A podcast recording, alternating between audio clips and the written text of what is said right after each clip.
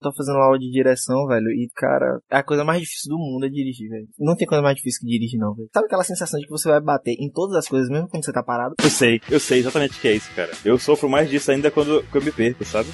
Eu posso estar andando de mobilete, assim, mas parece que eu tô com um caminhão, tá ligado? De- Tenho a sensação que- que o veículo é muito maior do que parece. Também, velho. Tipo, o cara tá 7 metros de distância assim, eu falo, caramba, eu vou bater no carro. Meu Deus. Não, e o pior, velho, é que eu já fiz sete aulas e eu tô com medo de perder, porque eu ainda não sei direito, entendeu? Eu entro no carro e fico, caramba, o que, é que eu tenho que fazer? Eu tenho que frisar onde aqui? Parece que eu tô, em vez de entrar em um carro, eu tô entrando num foguete da NASA. Eu lembro que na época que eu fazia autoescola e tudo mais, que eu fiz, tinha o pessoal que fazia aula de motos, né? E aí nessa época, tinha um, ta- um mototaxista fazendo aula pra tirar carteira. Um cara era mototaxista e fazia.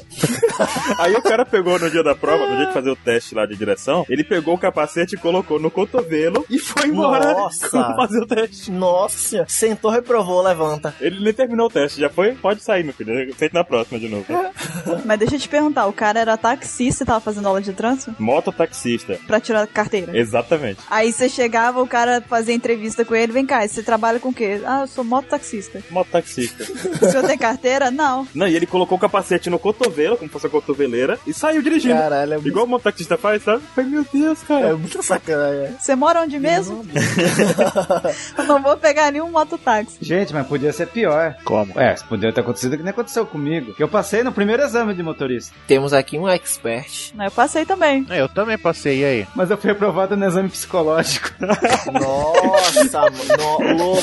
Pega, e segura, pega o doido. Eu fui reprovado na prova prática três vezes, cara. Se- se- é, foi triste. Não, não, mas também o que, que deve ter acontecido assim? É, tipo, tá vendo essa placa aqui de velocidade máxima? Eh, 60. Qual a velocidade máxima que você pode andar? 27. não, não, não, vamos de novo. Essa aqui que tem o número 100. Qual é a velocidade? 27. Aí o cara, fala, não posso, pa- não posso deixar um doido desse passar. Você imagina que na prova prática, ele dirigindo muito devagarzinho, o cara fala assim, você di- dirige tão devagar, não é? Ele falou, não, tá na velocidade perfeita. 27 km por hora. O cara pegou no, no teste psicotécnico lá, mandou ele fazer os desenhos, ele pegou, fez assim, pegou a, a folha, desenhou 27 linhas e parou. Aí O cara, você pode continuar, não tem problema não. Não, não, não, tá bom. Ele falou, não, não, esse aqui é o suficiente, tá ótimo. Eu só não vou passar disso. Aí o cara marcou na prancheta, legal, é retardado, não vai passar. Não, não vai passar. Não volta mais. Eu lembro que a primeira vez que eu fiz a prova prática, ah, eu fui reprovado, e aí eu fui ver o motivo pelo qual eu fui reprovado. Diz que eu perdi o controle do carro, cara. Eu fiquei pensando assim, qual momento foi que eu perdi o controle dessa porra desse carro? Caramba. Em que momento eu perdi o controle do carro, cara? Mas foi genérico assim? Tipo, perdeu o controle do carro? Foi, perdeu o controle do carro. Foi que porra foi essa? Tipo, Vai ver, você deu um cavalo de pau e nem percebeu, pô. pois é, cara. Eu fiquei pensando, será que eu fui muito radical? Que- Caraca, mano, como é que o cara dá um cavalo de pó e não percebe? Capotou sete vezes e não sabia. Na segunda vez que eu fiz, o cara falou assim pra mim: É, você vê o que, que você reprovou no ano anterior, não sei o que, né? Falou: Ó, se a gente tá pensando em fazer um churrasco entre a galera lá, se você quiser contribuir com, sei lá, um- uma cerveja, não sei o que. Eu falei: Não, amigo. A O velha. cara querendo comprar meu, minha, minha passagem aqui. Eu falei: Eu reprovo outra vez, mas não te pago, cara. Reprovei. Caralho. Ah, é mesmo? Então tá bom, peraí, tá reprovado. Aí na terceira vez eu pensei comigo, dessa vez vai, cara. Dessa vez eu vou dirigir igual uma senhora de 60 anos de idade, sabe? E fui dirigindo igual uma senhorinha. Não, não, não. E Baliza, ó, baliza. Fazer passar subida, subida. Vamos subir devagarzinho. Encarnei o Mario Kart e fui tudo direitinho. Atirei até banana nas pessoas. Mr. 27, Oi. você escutou? Sei. Era seu carro que ele atirou a banana? Não. Olha, mas sinceramente, essas coisas de reprovação, reprovar uma ou duas vezes é normal, mas. E meu tio que já reprovou mais de 10, velho? Aí já é uma coisa um pouco patológica já, né? Eu acho que eu vou dar uma bike pra ele. Não, não, não dê, que pelo jeito o negócio dele é qualquer tipo de direção, né? Porque não consegue dez vezes, né? Cara, compra um tênis novo pra ele. É mais seguro. Eu fico imaginando, caramba, e se ele usasse cadeira de rodas, ele não ia conseguir se controlar. Imagine que. Ainda bem que ele sabe andar, velho. Sério mesmo. Compra um tênis pra ele de aniversário. Tio, tá aqui seu presente. Ah, eu tô morrendo. Não se preocupe. Gente, que horror, dez vezes. Quem precisa de uma carteira de motorista? Você fala pra ele. Seu- O seu tio é o Bob Esponja, né? Praticamente. Putz. Tá pra sempre na aula de, de motorista, né? Ligou o carro, explodiu o carro. Meu Deus, que medo. Meu maior problema com o negócio de carro é que eu não consigo chegar nos lugares quando a rota muda. Tipo, eu tô andando aqui em linha reta, aí tem um desvio. Acabou, acabou. Eu nunca mais volto pra casa.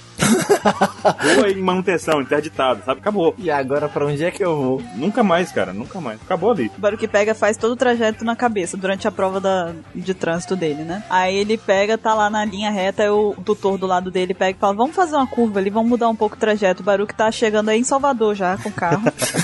e o cara tá, hein, deixa eu te falar. Ele, não, deixa comigo, eu dou conta. Eu quero, não, mas olha só, só um minutinho, deixa eu só te falar uma coisa. Shhh, deixa comigo que eu tô, tô tranquilo. Tá chegando, tá lá beirada, daqui a pouco tá lá no, no Paraguai já. Caramba, é tipo isso, de verdade mesmo. Eu me perco a pé, cara. Eu preciso ligar pra minha irmã assim, ei, eu tô aqui em tal lugar, como é que eu chego? Ela, Vem em linha reta, maldito. Tu chega. Eu, tá bom, tô chegando aí, eu acho. Não, essa semana a coisa mais inusitada que eu passei com essa coisa de direção foi o seguinte: tinha um buraco na minha direita, aí eu ia desviar do buraco, ia entrar um pouco na pista, na outra pista, e fazer e voltar, entendeu? Só pra desviar do buraco mesmo. E eu tava vendo que tinha um ônibus do outro lado, só que o ônibus tava devagar. Aí eu fui lá e joguei. Cara, o instrutor deu um show, virou uma drag queen. Você está louco? Você quer matar nós dois? Que loucura é essa? Então, cara, o buzo tá parado e a gente já passou ele. Não é assim que se faz uma curva! Olha a faca!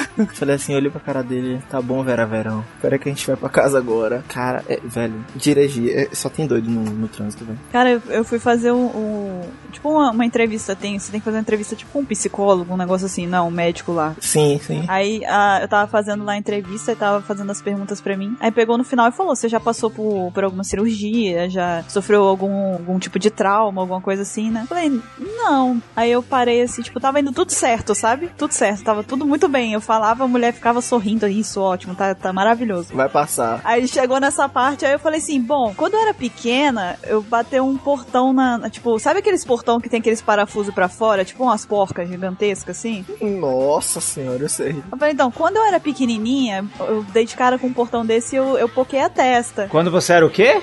ah, ah, ah, ah. Eu sabia, cara, eu sabia. Estamos em 2015 e vocês continuam brincando com. Meu Deus do céu, cara, como vocês são previsíveis. quando eu era criança. Ah, sim, sei. Ai, vocês são ótimos. Então, aí eu falei assim, quando eu era criança, eu dei de cara com um portão desse e eu poquei a testa e tal. Aí eu tive que dar ponta. Aí a mulher foi olhando assim. Poquei. Conforme eu fui falando, a mulher foi tipo inclinando a cabeça, assim, franzindo a testa, tipo, isso não é bom, isso não é bom, isso não é bom. Aí eu, mas tá tudo bem com ela, não tem problema, eu tô lúcida. Aí ela falou assim, eu vou fingir que eu não escutei isso. Mas, Aí ela olhou pra você bem sério e falou, aham. Aí marcou um xizinho no papel, né? não, é sério, ela falou isso comigo. É Reprovado. Ela pegou e falou assim, eu vou fingir que eu não escutei isso. E marcou. Aí eu falei assim, meu Deus. E ela falou baixinho com você. É, ela fez igual o Scar, não tem? É o nosso segredinho. Eita, porra. Não, mas sério mesmo, ela pegou e falou assim: então, isso não é relevante, então eu vou fingir que eu não escutei. E marcou. Eu falei, nossa, tá bom. Imagina se fosse relevante, hein? Ela não queria ter dor de cabeça. Fala, puta, vou ter que tratar dessa maluca. Deixa quieto. Eu praticamente fui atropelada por um portão. Cara, eu fiquei preocupada, sério. Conforme. Sabe quando você, você vai falando e você vai vendo a expressão da pessoa, você vai percebendo, falei merda, falei merda, falei merda, para de falar. Por que, que eu continuo falando, sabe? Eu sei bem como é isso. Mas deu tudo certo, deu tudo certo, não reprovei, não. Eu passei de primeira, tá? Cara. Ah, que engraçado, você alcançou o, o acelerador. aham, aham, aham. Ai, vamos, vamos ver se eu tô na esquina. Vocês são muito chatos. Deixa eu olhar aqui só um minutinho. Tá não, viu? Ok, então, chega dessa bobeira. Vamos falar de coisa boa. Ela lava, ela passa, ela faz tudo que uma dona de casa, um mecânico e um médico precisam. É a nova Tech Pix. Eu tô deixando, eu tô deixando. Ah, Ela purifica sua água, ela passa sua roupa. A mais nova TechPix faz cirurgias plásticas para você que é uma mulher moderna e quer ficar com cara de novinha. ela faz você passar também no exame de trânsito. Só com a próxima atualização. O Bururu, eu acho que ele não sabe que tudo isso vai pra gravação final, né? Sabe de nada, inocente. Não participa dos casts há muito tempo, tá por fora da, da zoeira. Da Você zoeira. acha que isso vai ficar no- escondido nos arquivos? Não vai. Não. Muitos, muitos dirão que sim, Não. outros nem acreditarão, mas nós sabemos que vai. E é assim que nós vamos começar o nosso Apex Cash. Simbora!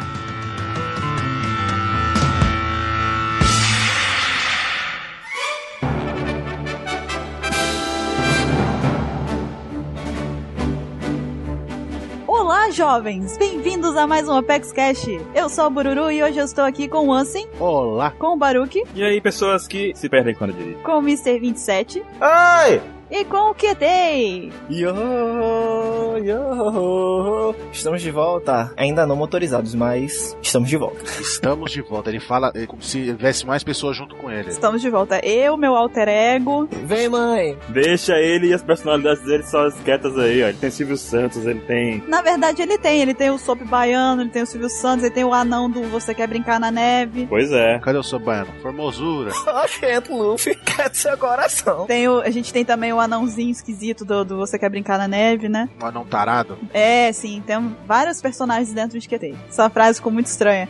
Então, o tema dessa semana no Apex Cash vai ser sobre o bando do Barba Branca, mas antes de mais nada, nós vamos para as nossas leituras de e-mails.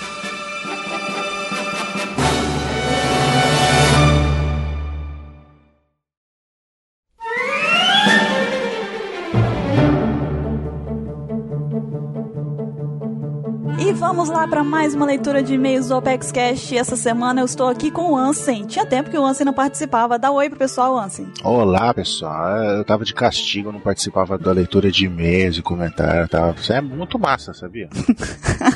É porque o Baruque e o Mr. 27 queriam participar também, entendeu? Aí eles ficaram essas semanas aqui lendo e-mail comigo, o Caio também, semana passada. E agora você está de volta, não fique triste, vem cá dar um Ei, abraço, vai ficar tudo oh. bem, pronto, pronto. Pronto. Então, como sempre, nós vamos aqui ler alguns e-mails que vocês mandaram pra gente, responder algumas perguntas e também passar os nossos recados de sempre, toda semana nossa, né? Sim. E o primeiro deles, todos já estão cansados de saber, é lembrar vocês de nos seguirem no nosso grupo aberto do Viber e também curtir a nossa nova fanpage do Facebook, o link tá na descrição. Gostaríamos também de lembrar vocês de qualificarem o nosso podcast lá no iTunes, deixem as suas estrelas e os seus comentários pra gente, ajuda pra caramba e é uma coisa que não toma muito tempo de vocês. A gente tem também um desafio que a gente tem lançado aí nas semanas anteriores, já tem acho que umas duas semanas que a gente tem iniciado isso, que é o Indique o Apex Cash para três amigos. Basicamente, a sua missão é indicar o Apex Cash para três amigos seus que curtam One Piece, de preferência, né? Para que eles conheçam esse trabalho que a gente está fazendo, esse projeto, e a gente consiga aumentar aí a quantidade de fãs de One Piece que conhecem o Apex Cash. Você também vai ter um amigo para poder debater as coisas que você escutar no Cash, então todo mundo só tem a ganhar, né? E lembrando também que se você conseguir trazer três amigos pro Apex Cash, peça para eles mandarem um e-mail pra gente dizendo que fulano indicou o Cash para eles e se você conseguir de fato mandar as três pessoas, as pessoas mandarem os e-mails pra gente, você pode pedir uma música aqui no Apex Cash. A gente tá aí pegando emprestado a ideia do Fantástico, né? Exatamente. E por fim, finalizando os nossos recados dessa semana, deixamos aqui pra vocês ouvintes que queiram sugerir um tema pro Apex Cash, vocês acham que a gente ainda não debateu sobre algum assunto específico, a gente tem um formulário que tá na descrição do Apex Cash, insira seus dados lá e sugira um tema pra gente e quem sabe futuramente estaremos aqui falando de um tema sugerido por você. É isso aí. E temos um agradecimento também de fanarts, porque na semana passada a gente pediu, na verdade foi o Mr. 27 que pediu, né, Pra poder alguém fazer uma imagem do Chico Bento com a roupa do Luffy e tal. E a gente recebeu um e-mail do Rafael Pontes. Ele não fez uma fanart exatamente, não desenhou com as mãos lá, mas ele fez uma imagenzinha, vai estar na, na descrição aí pra quem quiser ver. Ele colocou a roupinha do Luffy, o chapéu, etc, tudo no Chico Bento e ficou bem bacana. Mr. 27 ficou muito feliz com você, Rafael. Valeu. E agora vamos, de fato, para a leitura do nosso e-mail da semana. Anse, por favor, faça as honras. Se você não quiser ouvir os e-mails, pule para. 28 aulas de direção. Obrigado. E começando aqui com o e-mail enviado por Luiz Carlos. Ele diz aqui: Olá, galera da OPEX. Me chamo Luiz Carlos, sou engenheiro agrônomo. Tenho 24 anos, sou de Belém do Pará, mas atualmente estou em Piracicaba, São Paulo, onde faço mestrado. Olha, tá aqui perto, tá aqui perto. Ele continua dizendo aqui: Bom, eu geralmente escuto os, os casts, né, quando estou no trabalho, no meio do, do experimento, do mestrado. É, depois ele faz besteira. eu não sei porquê, né, mas tudo bem. Depois a gente recebe um e-mail aí do pessoal lá do seu mestrado falando: ó, vocês estão atrapalhando o rendimento do Luiz e tal. A gente, pô, desculpa, né? Enfim. Começar, Gomê, gomê. né? Mas eu uso o notebook para fazer anotações e tal, mas deixo rolando o áudio do cache. Mando uma foto para mostrar o local onde fico. Vai tá na descrição do cast pra vocês verem o- a foto. É, gostaria de compartilhar com vocês algumas ideias que tive sobre o que seria One Piece. Primeiramente sobre Laftel. Acho que a ilha não é um lugar fácil de encontrar pra chegar lá. Seria tipo como o Piratas do Caribe, que precisa virar o barco de cabeça pra baixo pra encontrar ele. Segundo, pra mim One Piece é um objeto físico que simboliza uma chave e uma screw também, que este objeto poderia ter um poder mágico, uma escala superior às Akumas no Mi. E concordando com a teoria do Cash, o One Piece seria a chave para ativar o projeto de destruição da Red Line. Tal poder mágico da chave só poderia ser ativado literalmente pelo sangue de um D. Isso explica porque o Shanks não foi atrás dela, mas a ativação da chave tem um custo que seria uma grande quantidade de força vital. Isso explicaria por que o Roger não a ativou, já que seus dias estavam contados. Isso também contribui para a possível morte do Luffy no final do anime. Bom, adicionando mais coisas, eu diria que todas essas instruções sobre One Piece estão nos poneglyphs, né, presentes na ilha de Laftel. Outro chute seria que Luffy encontrará One Piece, mas Barba Negra roubará ele e tentará ativá-lo. Entretanto, não conseguirá pelo D dele ser falso ou pelo fato dele ser descendente de um D traidor. É que foi uma das teorias que vocês abordaram, né, que Uhum. um D traidor. Sim. Luffy pega One Piece de volta, ativa a chave, perde grande parte de sua força vital e mesmo assim parte para sua última grande luta, possivelmente contra o próprio Barba Negra. É aí, são bons chutes ou são teorias furadas. Agradeço pela atenção e sou muito fã do trabalho de vocês. PS, a Bururu tem uma voz muito bonita. Obrigada. aí, na boa, eu acho que eu não conseguiria conviver com o Mr. 27 por muito tempo. É dar risada aqui. Brincadeira, o Mr. 27 é um cara do bem. Você se acostuma. Ele é do bem, mas ele gosta de, de sacanear, né? Mas tudo bem. Mi- É, o Mr. 27, é, ele é maluco, né? Ele é bem besta, mas ele é uma pessoa muito boa. No... Dá pra conviver bastante com ele. Você com certeza conseguiria, sim. Então, só o que, que eu acho de Laftel, eu acho que aí ninguém consegue chegar lá, porque senão um monte de gente já te- teria chegado lá, entendeu? Por que que o pessoal não consegue chegar lá? Eu acho que deve ter alguma coisa climática, alguma coisa assim que impede a chegada das pessoas. Tipo, sei lá, a ilha é, em- é, fica num centro de um mega redemoinho gigantesco, sabe? Aí qualquer embarcação que tenta chegar lá acaba sendo destruída pelo redemoinho. Ou sei lá, alguma coisa do gênero, assim. Porque senão ah, é fácil chegar lá, é só chegar na, na ilha, entendeu? Tipo, vamos navegar até lá e pronto, cheguei na ilha. Uhum. Ah, é uma maluquice dessa daí. Então, na verdade, eu até gostei bastante do, do e-mail do Luiz, porque eh, eu, particularmente, até acho que no podcast, não sei se eu cheguei a deixar claro isso, né? Muito bem expressado e tal. Mas eu achava meio esquisito, no mínimo, sabe? Essa coisa da. Ah, é, é uma chave que vai.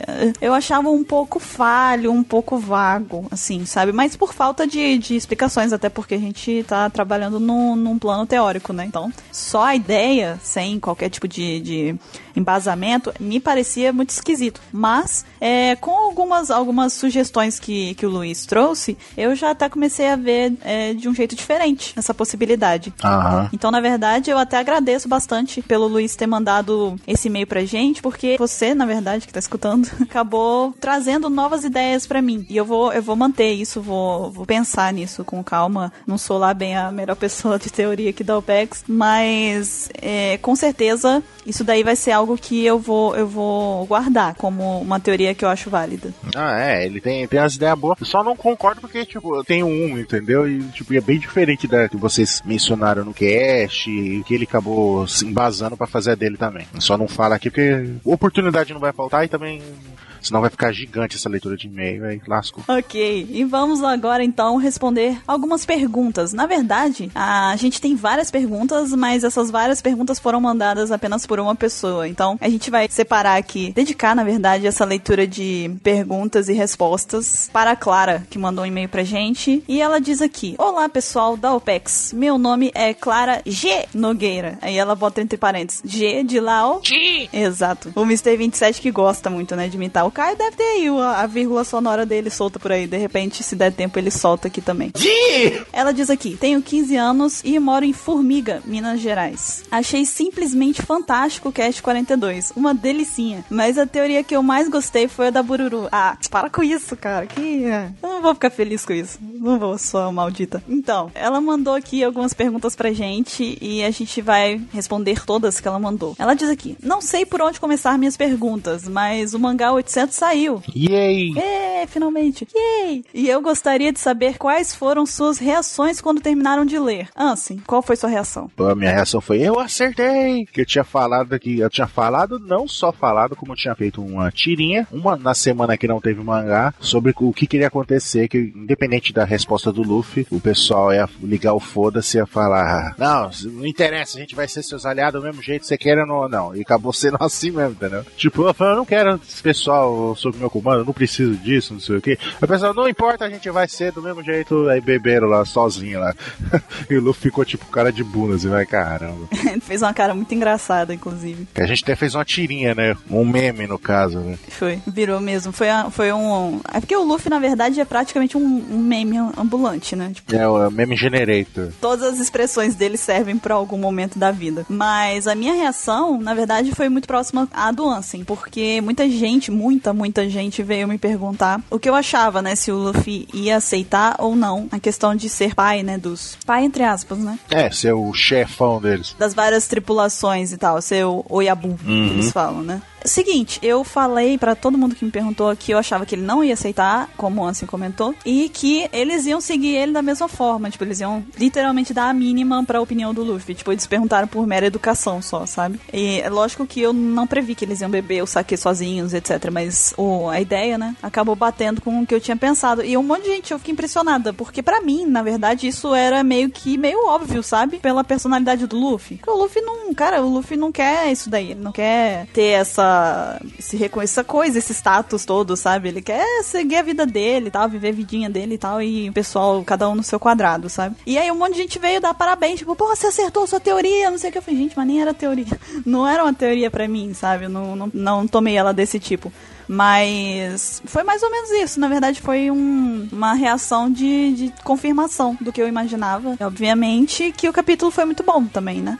Digno de número 800, né? Sim, sim. A próxima pergunta da Clara é: Se vocês tivessem um Pokémon Go, qual ou quais Pokémons vocês procurariam? E aí, Ansem? Ah, eu não teria um Pokémon Go.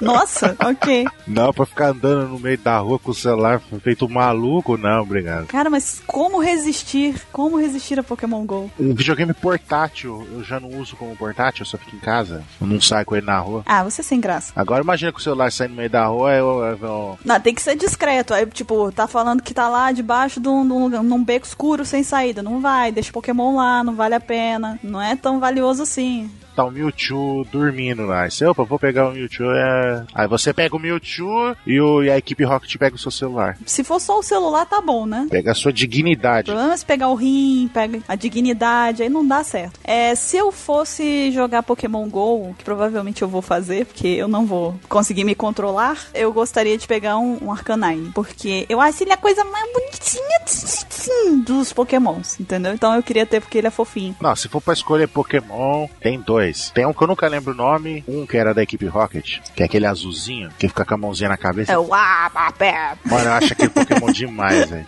E o outro que eu acho engraçado pra caramba é que é tipo um passarinho, que ele tem aquela, assim, tipo uma... Um talo na mão. É, um alho poró. É o Farfetch. É, eu acho isso muito engraçado, esses dois Pokémon. Então eu teria esses dois, hein? responder a pergunta. Eu teria o Arcanine, e aí eu fico em dúvida, porque eu gosto muito do Psyduck. Psy, É. Que ele fica andando ali. Sai da. c-". Então eu acho bonitinho. Ou o Togepi.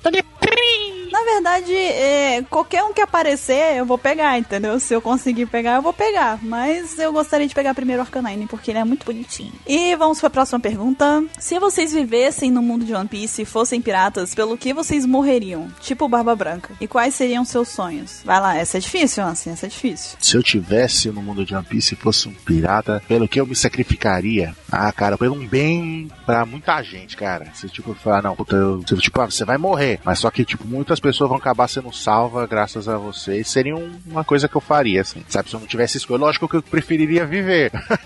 Mas, tipo, se eu fosse morrer, seria em prol de uma coisa assim, entendeu? Ah, não, vai, vale a pena, entendeu? Uhum. E qual seria meu sonho? Ah, seria navegar pelo mundo, ser um, ser um pirata mesmo.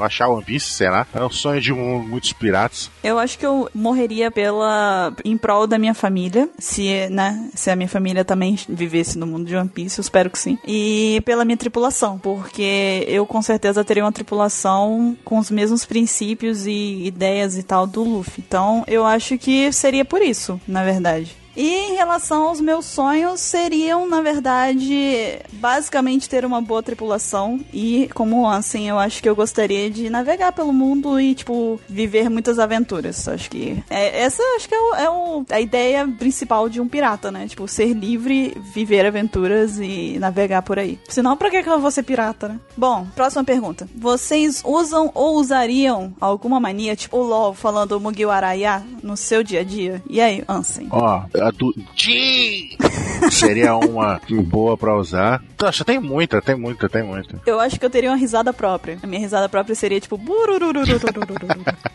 Burururu.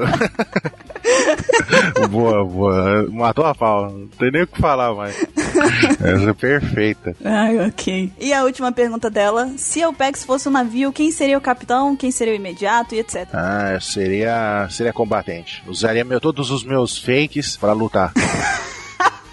é os golpes, entendeu? Você ia fazer tipo o jutsu do Naruto, né? Só que ia ser os fakes. Fake no jutsu. Aí, puf, aparece outro, outro perfil, né? Aí aparece eles começam a brigar entre si em vez de lutar. Sou idiota. O Ansem é um bosta, bosta é você, bosta sou eu. É, puxar o cabelo, dar soco na cara. aí ficar apanhando o dedo molhado no ouvido do outro. Sou idiota, toma! Aí fica sempre um perdido atrás que só tá observando com o dedo É. no nariz, assim, com cara de bosta, sabe? O que, que esses caras estão fazendo O aí? Ansem ia ter a pior técnica de todas. Eu sei que brigando entre si.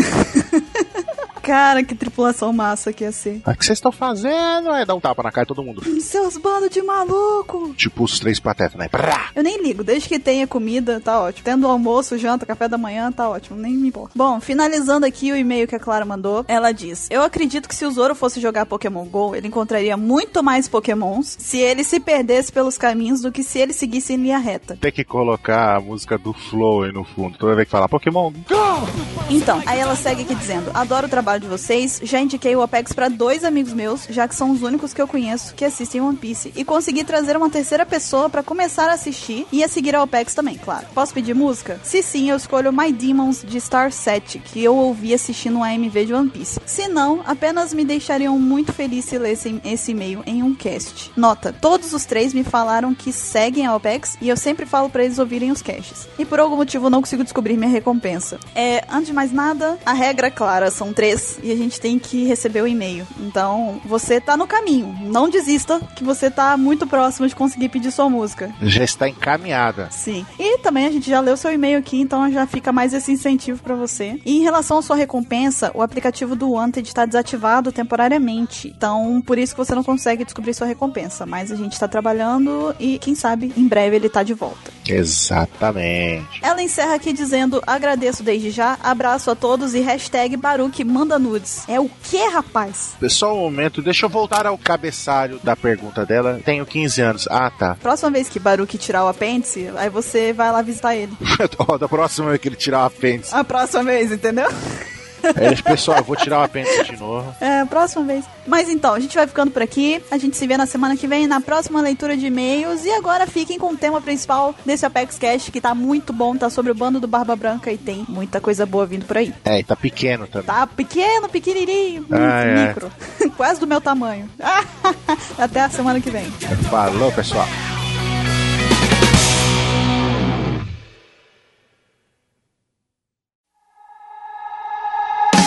Estamos de volta agora com o nosso tema principal do Apex Cash. Vamos falar um pouco sobre o bando do Barba Branca. Como nós já sabemos, os piratas Barba Branca foram considerados um dos bandos mais fortes do mundo, uma vez que o capitão deles, obviamente Barba Branca, foi o único pirata, até agora que a gente tem conhecimento, a ter sido páreo para o Roger, o Gold Roger, em uma luta. E a gente sabe também que a tripulação do Barba Branca é formada por várias divisões. Então, Os, os tripulantes, na verdade, eles não estão todos juntos em um só navio, eles têm várias divisões. Uou. Vamos fazer então aquela nossa tradicional passada rápida por todas as coisas que nós já sabemos sobre o bando do Barba Branca. Quem quer falar um pouquinho sobre o passado deles? Ó, então vamos iniciando a história do seu início. Que bom, ótimo. Tá certo. O Bando Barba Branca era tido como um grupo de piratas lendários, mesmo antes da Grande Era dos Piratas. Seu capitão, Edward Newgate, é conhecido como o único homem a lutar de igual para igual com o Roger. Agora parando pra pensar, só não tiveram outros caras que conseguiram também essa façanha não? Olhando pro passado. É, teve um cara aí que, te- que tentou lutar. com- Tem um homem que o Ansem gosta muito. Ah, é? Conseguiu, é? Ah, interessante, porque eu não vejo falar na história. Nenhum momento da história falou isso. Que interessante, né? Ah, olha só. O Ansem que tem a tatuagem nas costas desse personagem. eu tenho. Aí tá escrito assim em rúnico. um único. É nas costas, aí ele faz igual aquele cara do, do Código da Vinci. Pega e fica soitando as costas assim, maldito, chique, maldito. Meu Deus, 50 tons de cinza aqui, foi que loucura. Põe na perna aquele bagulho lá com, com espinho lá pra ficar raspando. Mas você vê que ele, é- ele tem todo um estilo, né? Ele, ele realmente é um dos mais fortes, mas Não, mas eu tenho tatuado nas costas, leão dourado. O Anson diz isso, mas ele tem um figure do Chique na capitã. Ah, Tem. para com isso. Sério? Sério. É Tenho. Edição especial, pop, sabe? Portrait of Pirates. Vixe. E ainda dá pra trocar ah, os braços e a perna dele e deixar as espadas lá. Né, e é magnético, ele fica flutuando na, na base. Caralho. Eu acho que vocês estão indo longe demais. ai, ai. Então, ainda continuando no passado, os piratas do Barra Branca conquistaram uma boa parte do Novo Mundo, tomando ilhas e colocando-as sob sua proteção. Com tantos territórios e um capitão de força tão incrível, o governo mundial resolveu dar ao Barra Branca título de Yonkou. Neste período, a sua tri- tripulação adquiriu também vários aliados poderosos. E o primeiro membro da tripulação do Barba Branca que nós fomos ver, conhecer, foi o Português de Ace, em Alabasta. Que foi quando ele decidiu ver o Luffy e ele chegou lá e destruiu uma frota com facilidade, sabe? Tipo, ele destruiu uma frota de navios da Baroque Works fácil, fácil. E depois disso a gente viu também que o Ace entregou pro Luffy um pedaço de papel que depois a gente descobriu lá que era o Vivicard, né? E a utilidade dele descobrimos depois também. É interessante porque, como foi o primeiro membro da, da tripulação do Barba Branca que a gente viu, e o Ace, tipo, ele tinha uma Akuma no Mi muito forte, uma das consideradas mais fortes e tal, ver ele ali como sendo o primeiro a aparecer e tal, e com aquela força toda até que ele destrói essa frota de navios e tudo mais, é interessante porque a gente não tinha tanta noção da, da força, né? Só escutava boatos e tal da tripulação do Barba Branca. E aí a gente vê o Ace chegando, mostrando ser um, um- um- um membro forte do bando. E isso daí já foi interessante de ser visto, porque você já começava a ter uma noção do que, que poderia se esperar do, do- do- da tripulação do Barba Branca, né? É, porque o Ace era só um tripulante, da... então o o chefão da coisa devia ser, né? Exatamente. É, um tripulante faz tanto estrago assim em uma pequena aparição. Tipo, li- o Barba Branca, literalmente, com um rápido movimento, ele destrói coisas, então. É porque o que que acontece? A gente viu a- até Alabasta muitas tripulações, mas a gente via tripulações cujos membros não eram tão assim. Às vezes alguns eram até bobos, eram, era tipo uma coisa banal, esquecível. É, você tinha um chefe que era muito forte. Me corrija se estiver errado. O outro personagem que a gente viu chegar, assim, destruindo frotas com facilidade foi o Mihawk lá no, no Baratier, não foi? Isso. Teve algum outro que a gente viu chegar, assim, devastando uma situação toda? Que eu me lembro, não. Até o Ace? Não, é, comparado a isso não. Tipo, que tinha o Arlong, mas não, não cola a coisa dele virar as casas, mas não se compara, entendeu? Ah, é verdade. Não chega a se comparar uma frota de navios. É, que eu me lembro, eu acho que não tem mesmo, não. Então, mas não foi de uma vez e não foi sozinho. Isso, ainda tem essa. Não, o da que o da fala que ele é o segundo comandante. Poxa, se ele é o segundo, imagina o primeiro. Imagina o primeiro, cara, é muito louco. É. É, aí a gente assiste e vê que ele não faz nada. Então, continuando. Como assim? Eita, É como assim? Ele tá vivo? Temos aqui um grande admirador dos punhos de fogo. Pera aí. Deixa eu pegar essa treta e jogar longe, vai. Ah, Não, não tô falando do Ace, não. Era de quem? Eu tô falando do Marco. Ah, ok. Pois é, ele tá vivo, eu perguntei. O cara tem um bagulho, um poder mó roubado e deixou o pai dele morrer. Falaremos disso adiante. Você quer chamar essa Ordem da Fênix? Eita, Harry Potter. Nossa. Nossa. Easter 27 você já foi mais engraçado, cara. Depois reprova no, no teste psicotécnico, não sabe por quê, não entende por quê. Aí, ó. né? Não Ah. entende por quê. Na ferida, meus feelings. Meus filhos. O que mais, assim? Então, né? Já lá no, no arco de Jaya, né? O Barba Branca aparece nesse arco. Ele realmente aparece nesse arco, né? né que ele tem uma, ca- eh, chega eh, rejeitando uma carta, né? Que foi enviada pelo Shanks, né? Que eles que avisando que ele ia conver, que ele queria conversar com ele e tudo, né? E aí ele fala, ah, quer nem saber dessa merda, nem não tá nem aí, né? Que querendo alertar ele, né? Sobre o perigo que é representar, né? Esse encontro dos dois, né? Pro governo mundial, né? Tipo, mas aí ele não tá nem aí, fala, ah, foda-se essa merda, tô nem aí. De- Se esse moleque ainda fala, se esse moleque quiser vir aqui, que vem, aqui não sei o quê. No lendário episódio 151. É isso mesmo. Adoro esse episódio. É o episódio que explode cabeças esse, né? Shanks quer ficar mandando mensagem pelo WhatsApp, cara. Tem que ir lá e falar pessoalmente. Hipnotizado. Nossa. Rockstar Up. É o que, rapaz? É o nome do cara. O que manda o recado. Quem se importa com esse cara, mano? Rockstar Up. Rockstar Up. Faz o seguinte, senta ali no canto ali, senta. Daqui a pouco a gente chama. Não. Então, tadinho. Ele foi. Ele foi. Volta, vem cá. Não, volta, pode voltar, não tem problema não. Só não fala nada. Então, e aí esse- nesse episódio até a gente vê que o governo mundial fica bem preocupado, né, que o, o Shanks e o Barba Branca estão na iminência de se encontrar, porque eles ficam com receio do que, que pode vir a acontecer a partir desse encontro. É, imagina uma aliança pirata entre dois um Yoko. Treta. E o Mark e o Joso aparecem bem desenhados nesse episódio. Ou o Marco é outra pessoa, cara, não é? Cara, as- as pessoas falam da Robin ter trocado a cor da pele, mas o Marco, cara, ele fez tipo um extreme makeover. Veio aquele, aquele esquadrão da moda lá, aquele negócio que eles fazem dia da princesa, e falaram: vem cá, filho, vamos conversar que você tá um pouquinho prejudicado, vem cá. Vem comigo, vem com o netinho.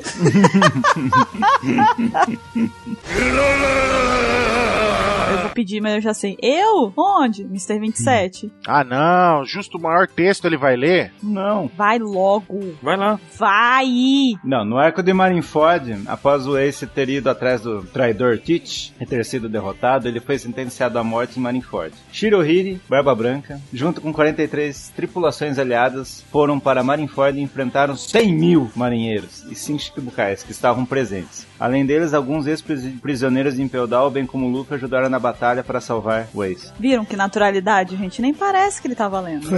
É, realmente não parece. É evidente. Foi, ele foi totalmente inerente, assim, uma coisa natural. Não, é, foi melhor do que muitas vezes que ele já. Parabéns, vem cá, Mr. 27, toma o house. É que eu tô comendo chocolate. Ah, tá. Olha só, tudo tem um segredo, né, rapaz? Tá vendo? Seus truques. Tudo pode ser, só basta acreditar. Xuxa, é você? Nossa. Aí vem a pergunta se esse chocolate ainda é pedaço do ovo de Páscoa que ele tá comendo faz seis meses já que ele já tá comendo. Caramba! Não, caralho, ninguém pode ser tão mão de vaca assim, velho. Não, não, não, para. Cara, eu tenho. ah, Eu não, né? Aqui em casa tem ovo de Páscoa do ano passado. Vencido já, né? A gente congela, a gente congela o ovo de Páscoa, sabe? Vocês comem como, vem cá, vocês pegam um ralador, aí raspam um pouquinho. A gente quebra e bota na bebida pra gelar, sabe? Faz gelo. É o pão élfico de Senhor dos Anéis lá, que, que você dá uma mordidinha e, e pode aguentar por um, por um dia sem comer, é isso mesmo? Lembra? Não, não é. É porque, falando assim, de verdade, eu gosto muito de chocolate, mas eu não gosto muito de ovo de Páscoa. Eu faço isso com o House. É porque ovo de Páscoa tem alpiste, né? né, De chocolate. Você gosta de chocolate, mas não gosta do ovo de Páscoa. Tem alpiste no, no ovo de Páscoa? Só pode, né? Pra você não gostar dele. Que ovo de Páscoa que você tá comendo, Baru? É o que eu tô dizendo, o seu deve ter alpiste, porque você fala, eu gosto de chocolate, mas não gosto de ovo de Páscoa. É como Ah. falar. Não, é porque é, é diferente o gosto, entendeu? No sabor do É. chocolate. Depende do chocolate que você compra. Não é não. Então, exatamente. Aí os gostosos, os ovos de Páscoa que são melhores, eles acabam. Agora os outros que são de chocolate mais ou menos, aí eu- eles, né, viram fósseis. Caraca, ela tem toda resistem. uma teoria pro ovo de Páscoa. Mas chocolate, pra mim, não dura muito tempo. Tipo, pode ser bom, chocolate ao leite, chocolate amargo, meio amargo, chocolate branco, chocolate mesclado, chocolate. Chocolate branco não é chocolate. Eu sei que é a manteiga do negócio, né? Nossa, nossa, para, para com isso. Para de falar isso que me lembra a tristeza. Entretanto, o que chamou de chocolate ali no meio da coisa, vai pro saco. Vou pegar um pedaço de tijolo, aquele tijolo de barro, vou falar o Baruca aqui, ó, um ovo de Páscoa de chocolate. Ele vai comer barro. De alguma forma a gente conseguiu sair de Marineford pra ovo de Páscoa. Pois é. É o Mr. 27 aí comendo chocolate aí. É, Realmente, Ovo de Páscoa infinito dele. Qual é o seu chocolate predileto, Buru? o chocolate predileto, Hershey. Sério, velho? Alpino. Eu gosto de pó de diamante negro. Buru, Ah, guarda o que eu tô te dizendo. Eu vou te dar uma caixa. pois, QT, casa comigo. Tá, tá, tá. Aí toca a música. Not enough. Aí quem te diz, não. Lá em Marineford, né? Vamos voltar. é, o Akaino afundou o navio da, da tripulação do Barba Branca, o Mob Dick. E aí, muitos também, além disso, muitos aliados e membros da tripulação foram mortos ou acabaram ficando gravemente feridos, como o, o Marco, por exemplo, que foi alvo de ataque do Kizaru. É, o Josu, que, que lutou diretamente com o Kid. Teve também o Curiel, que foi queimado também pelo Akaino. Enfim, ó, o Akaino foi, foi a festa do Akaino, né? Foi uma micareta lá. Ele tava, né? Marco gravemente ferido é contraditório, porque ele se regenera, né? Olha eu fazendo piadinha de LOL já, hein? Ó, ó. A Kaino tava lá já fazendo quadra kill já. Na verdade, ele fez penta, mas tá valendo, né? Não tinha mais ninguém pra matar, ele teve que parar. Aí deu Ace. Foi, deu isso. Nossa, cara, le- Não, essa foi da hora, cara. Não, parabéns. Por essa eu não esperava, foi perfeito. Obrigado, obrigado, gente. Obrigado. E essa não foi uma piada praça, essa foi boa. Eu não jogo LOL. Reporta o Mr. 27 aí que tá falando besteira. Ixi, aí tem gente que vai falar que ele joga Dota, aí começa a polêmica, vamos continuar com a pauta. Mas ele não joga Dota? Começou. O próprio Barba Branca, né? se feriu gravemente também lá na, em Marineford. E ele teve uma das feridas dele, inclusive, foi feita por um membro da tripulação dele, que foi um traidor, né? O Squardo. O esquadro. E aí as demais feridas do, do Barba Branca acabaram vindo também do confronto que ele teve com o Akaino e vários outros que ele lutou contra, né? Os vice-almirantes da marinha e tudo mais. Acho que até o Luffy deu um ataque no Barba Branca ali, porque pelo amor de Deus. Deve ter tido aqueles marinheirozinhos que foram lá, deu um chute na canela dele e saiu correndo. Sabe, tá pra dizer que eu chutei a canela do Barba Branca. Ajudei! Causei um de dano. Um de dano. Eu fico imaginando o Akaino lá naquele lugar lá. Tipo, ele devia estar dando soco em tanta gente que ele devia ter acertado uns 10 marinheiros também errado, sabe? Tipo, Ah, errado nada, errado nada. O Akana ali ele fez premeditado. Ele, opa, errei o golpe, acertei o marinheiro. é, matei 10, tem problema não. Tava roubando o kill geral aí, ó. Continuar nas piadinhas do, do, do LOL. Tava roubando o kill aí, os caras reportou o Akaino, mas não deu certo. Próximo. O Akaino Então, tava só farmando lá. Então, o que mais que nós sabemos? Embora tenham conseguido libertar o Ace das correntes, ele acabou morrendo pelas mãos do Akainu. E em seguida, Barra Branca também sucumbiu aos seus feridos. Ele quem morreu pelo Akainu? O Ace, filho! Ah, cara. Ah, o Ace. Cada um tá num ponto de, de, de história, né? Vamos lá, análise de frase, vai. Vamos lá. Oração subordinada. Proximone não vai gostar de ouvir isso, Dan. Ô, Dan, tá falando ó o mesmo. outro. ele falando com ele mesmo, cara. Que loucura louca foi essa. É uma das várias facetas de que tem. São tantas personalidades que às vezes eu me esqueço. Embora a tripulação do Barra Branca tenha conseguido libertar o Ace das correntes que o prendiam, Tá errado, não foi só a tripulação do Barba Branca. Usa o plural que tá ali, que tava pegando todo mundo. Tipo, Então, embora o destino tenha libertado esse, O Doutor Destino, caraca, virou crossover agora. as coisas aconteceram de uma forma assim que ninguém esperava e puf, abriu a- a- as algemas, né? Esse acabou morrendo pelas mãos do Caíno. Em seguida, Painho, também conhecido como Edward Newgate, Barba Branca, O Painho. O Painho é foda. Tá muito bom que tem. Continua, desculpa, cara. também sucumbiu às suas feridas, tendo morrido de pé em meio ao campo de batalha. Pra você ver que é um homem, ó, Arretado. na moral mesmo, re- arretado, manha. Ele é duro na queda, né? É barril. É duro na queda, é barrido. ó, Esse aí come acarajé com pimenta. Não faz uma cara feia, pai. É. Cabra da mulher. E outra coisa, ele morreu sem qualquer ferida em suas costas, porque é queixão, é miserável. Esse é arretado. Agora, só um detalhezinho assim, quando eu li no mangá, quando eu vi no mangá essa cena, velho, de vixe Maria, me arrepiou do. Ficou barril. Lá, é, oxi, barril, barril, barril dobrado. hein? Barril. Veio lágrimas nos olhos porque a cena, meu irmão, é linda. É, linda de mesmo, tudo cara. que é jeito. E no, e no anime também, eles conseguiram passar isso de uma forma, uau, muito foda, muito foda. Uau. Só tentando explicar um pouquinho do que, que o Ketei falou, só. Traduzindo do baianês. Porque, de novo, ele falou que quem matou o Ace foi o Akainu. Mas só pra gente deixar claro pras pessoas que estão escutando, não foi. Não foi o Akainu que matou o Ace? Ó, não foi o Barba Branca, desculpa. Como assim? Como assim, cara? Eu estou bugada, vocês. Calma aí, volta. É, porque ele disse que não foi, o- foi o Akainu que matou o Ace. Calma aí, calma aí, que agora. Não foi o Akainu. Eu pensei, quem foi, cara? É o que, que foi então? Me Conta isso aí que eu não tô sabendo. Não, olha só. Two Piece, eu tô dentro de Two Piece. É o mangá do Mr. 27 que ele tá escrevendo.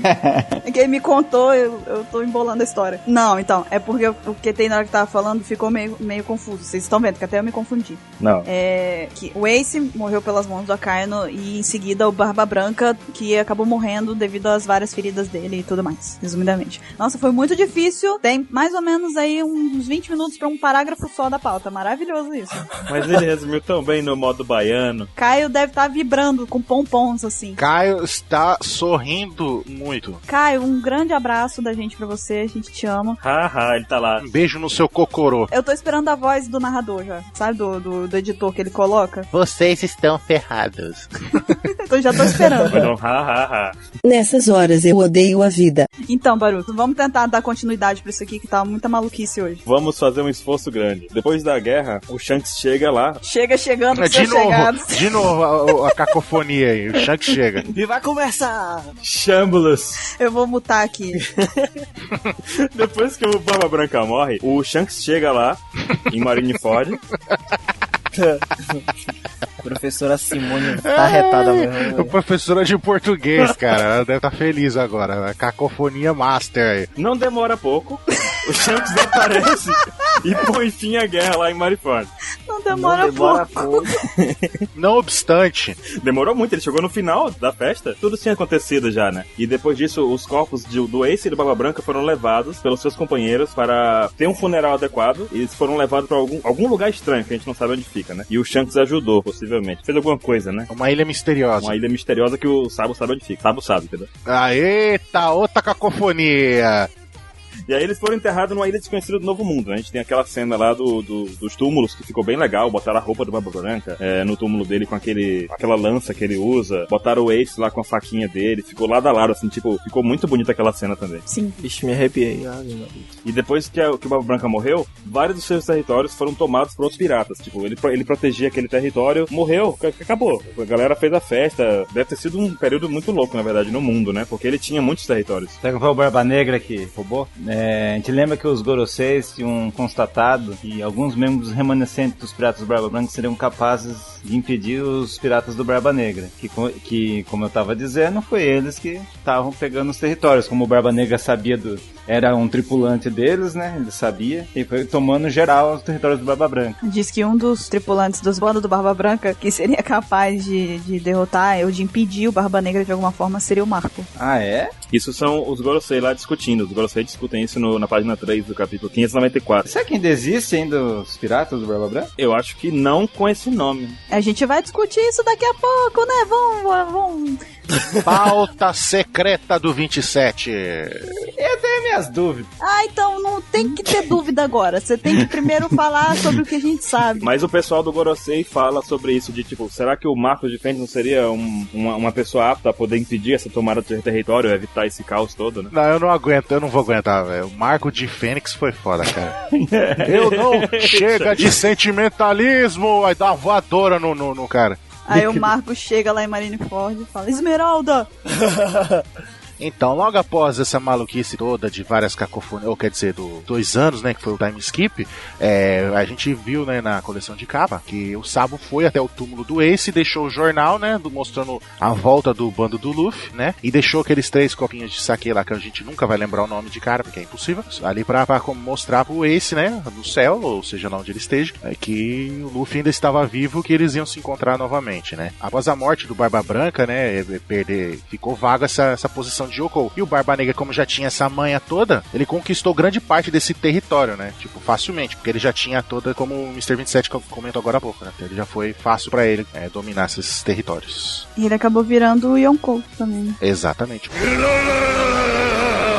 Falando agora um pouquinho sobre a Jolly Roger do Barba Branca, que aparentemente parece ser uma coisa, ah, ok, é uma Jolly Roger, a gente tem lá a caveirinha e tal. Na verdade, por trás dela tem algumas curiosidades e algumas coisas interessantes a serem pontuadas aqui. Como todo mundo sabe, a Jolly Roger dos Piratas Barba Branca tem uma caveira normal, né? Só que elas têm aquele bigodão grande do, do Barba Branca. E Atualmente ela tem uma cruz de, de ossos atrás, né? Vários tripulantes do bando têm essa Jolly tatuada no, no- nos corpos deles, incluindo o Ace que tinha lá nas costas, né? A tatuagem. Agora, uma coisa interessante sobre essa Jolly é que ela nem sempre teve o símbolo com a cruz de ossos atrás. Originalmente, ela tinha um símbolo conhecido como Mandi atrás da, da caveira, não era essa- esses ossos. Só que o anime, na verdade, acabou alterando e colocou essa cruz de ossos no lugar pra poder evitar confusões, porque o, sí- o símbolo do Mandi lembra bastante o símbolo nazista, a suástica. É, porque um é, é invertido do outro, né? É, são princípios contrários, né? Sim, é, o Mandi, na verdade, ele tem um histórico nas culturas de ser um símbolo religioso. Isso daí se diferencia drasticamente da suástica, né? Além de que é, os símbolos são diferentes também porque a suástica aponta pra direita, né? O, o traço do meio, assim, sobe e vira pra direita, enquanto o Mandi vira pra esquerda. Só que como é um detalhe muito mínimo, muitas pessoas ficavam ofendidas e não compreendiam, achavam que o Oda tava usando o símbolo nazista no mangá. Então foi alterado no anime. anime. Uma coisa legal do Manji também é que em mapas de regiões assim que tem templos budistas e assim, o que aparece no lugar de templos, lugares religiosos, é o símbolozinho do Manji pra representar. Cara, que legal. Só que é aquela coisa, né? Porque é um símbolo que se a pessoa não conhece, Facilmente se confunde. a primeiramente a primeira visão da pessoa é que aquilo é um símbolo nazista, então. E é um símbolo muito, muito delicado pra ser confundido, né? Então, assim, era meio arriscado. É um detalhezinho que faz toda a diferença. A gente que da OPEX, quando posta coisa, sabe melhor do que ninguém uh, a polêmica que é. Por isso que a gente sabe por que, que o Oda teve que mudar, né? Porque é impressionante. A gente pode postar toda semana isso aí que todo mundo vai tretar. É verdade. Muita gente até hoje não sabe. E às vezes a gente posta e o pessoal comenta lá, ah, o Oda botando símbolo nazista, não sei o quê. Nas edições da Conrad, essa, esse capítulo que apareceu o, o Ace de Costa, ela que aparecia, tinha esse símbolo do, do, do Manji Sim. já? Ou já era os ossos cruzados? Era do Manji ainda, né? Não, não, era o Manji, era É um o Tinha um o Manji. Manji. E aí o que acontece é que nas edições atuais, daquele capítulo, já estão saindo editadazinha com a cruzinha nas costas. É, até porque o Oda, na Jump de número 50, em 2006, o Oda deixou um comentário dizendo que a partir do capítulo do 434 pra frente, ele ia usar apenas a cruz de ossos no mangá, porque o- os superiores dele da Shueisha acabaram pedindo pra ele fazer isso. Porque até então, tava só mudado no, no anime, no mangá continuava. Só que aí agora foi feita a adaptação total, porque tava dando, aparentemente, aí muita confusão, né? E as reedições do mangá já saíram com o símbolo do Manji. Quem comprou antigamente vai ter ainda com o símbolo do Manji, na verdade. Mas quem comprou depois desse período, mesmo a edição antiga, com certeza ele pegou já com tudo editado, assim, mesmo as versões japonesas, edições japonesas e tudo mais. Outros tripulantes da Barba Branca parecem ter símbolos tatuados nos seus corpos também, né? O que parece ser versões simplificadas da Jolly Rogers do bando, né? Esse símbolo não é usado nas bandeiras, mas muitos membros da tripulação o carregam como tatuagem. Como, por exemplo, o Mar, que tem aquele símbolo estranho no peito, né? Uhum. Uma tatuagem estranha no peito. Um sinal demais com um sorriso. É sinal demais com um sorriso, de acordo com ela. O Curiel tem um símbolo no queixo e o Optimus tem no ombro. Ou até mesmo em- nas roupas, né? Como o o Blamenco e o Gi- Giru tem no chapéu. E o Hankuyo tem na bandeira também, né? Hakuyo. O real significado desses símbolos a gente nunca descobriu, nunca foi explicado pra gente. É, aparentemente parece ser uma versão simplificada da, da Jolly Roger, né? Mas Mas eu acredito que é porque, na minha concepção assim, é porque eles fazem parte do Barba Branca. Então eles têm versões menores da mesma Jolly, entendeu? uhum, Como alternativas daquela Jolly principal. foi uma versão minimalista, né? Com seu toque especial, por assim dizer, entendeu? Uhum, Hum, boa. Boa explicação. pode ser. Acredito que seja mais pra esse lado. Ok, então, a gente sabe que o bando do Barba Branca é um bando muito temido, composto por vários piratas fortes, etc. E a gente vai passar um pouco aqui, explicar um pouco da força real do, desse bando, todas as coisas que a gente tem informação em relação a isso. Ansem, o que você tem para nós hoje? Então, o Barba Branca foi um dos Yokos, né? Junto com o Shanks, o Kaido e a Big Mom. Né, e com a sua morte, o Barba Negra ocupou seu lugar, né? É, no bando dele, haviam 16 comandantes, né? De divisões. E cada comandante, lógico, de sua respectiva divisão, comandava 100 subordinados, né? E havia um total de mais de 1.600 homens na, na tripulação do Barba Branca, né? E essa...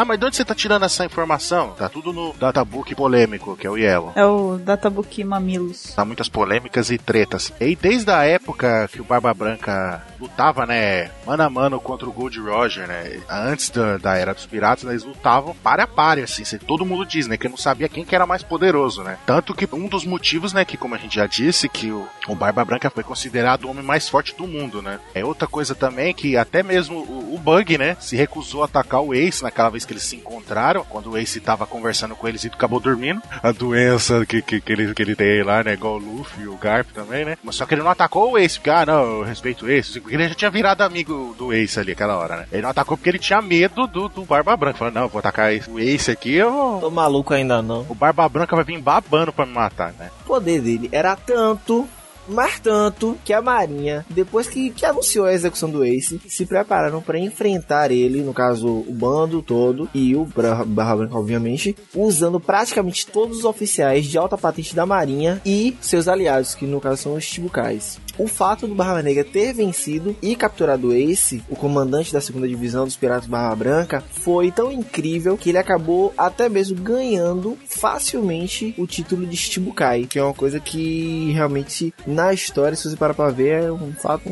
incrível, né? É, tipo, imagina se os caras estão lá, de repente, pô, ah, esse cara aqui que a gente nunca ouviu falar derrotou o comandante da segunda divisão do Barba Branca. Caraca, esse cara é perigoso, né? E os caras, não, vamos, vamos já ah, deixar ele debaixo da nossa asa pra, pra evitar problemas futuros, né? Exato, mas com, com apenas um feito ele conseguiu o título. Outro que fez isso foi o Lau também, né? Não, mas o Lau teve muito mais trabalho. É triata, né? Ele dá lá um negocinho lá e pega os 100 coração de, de pirata e saiu correndo, né?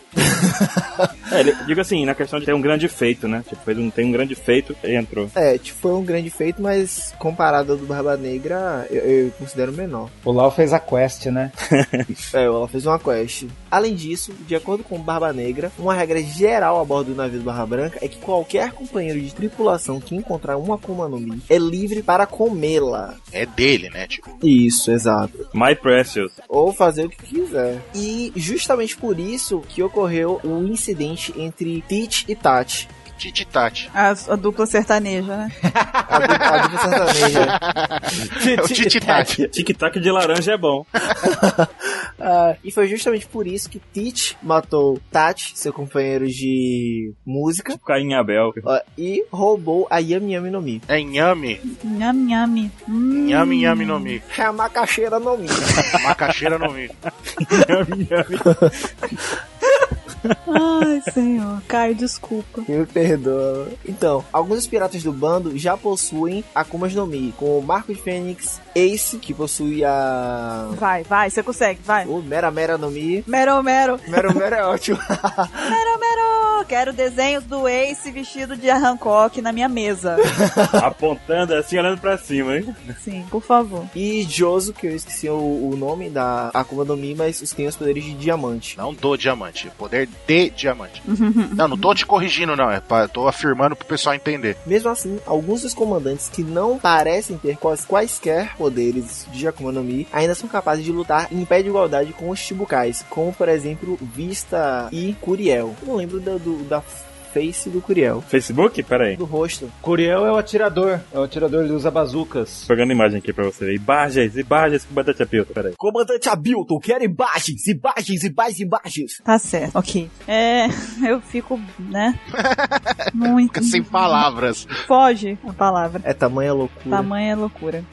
Então, muitos desses membros aí pareciam possuir uma forma ou mais de hack, né? uma técnica que o Barba Branca tinha dominado em todas as três formas, né? E o fato de que seus nomes são bem conhecidos pelos Shichibukai e também os Almirantes também dá uma indicação da força deles, na verdade, né? Por eles serem é, tão reconhecidos assim e tudo mais. O Sengoku afirma também que o poder da Guragura no Mi, do Barba Branca, era capaz, se ele quisesse, de destruir o mundo. É um poder aí bem devastador. Um outro exemplo da, da sua força é a maioria dos comandantes que ficaram ilesos depois que a guerra acabou. Embora tivessem muitos que ficaram feridos e tal, também, por outro lado, muitos ficaram ilesos. Então, isso mostra que eles têm um bom poder de combate na tripulação. No SBS 58, o Oda fala da Gura Gura e ele diz que ela é a paramécia mais forte. Sim, é verdade. E ele fala também sobre ela não ser elogia, porque senão ele viraria o terremoto. Tem alguém que faz a pergunta disso aí, né? Ele fala que não elogia porque seria. Ele viraria o terremoto, no caso ele gera o terremoto. Então é paramécia e seria a mais forte, se comparação das forças aí, do tipo. Sim,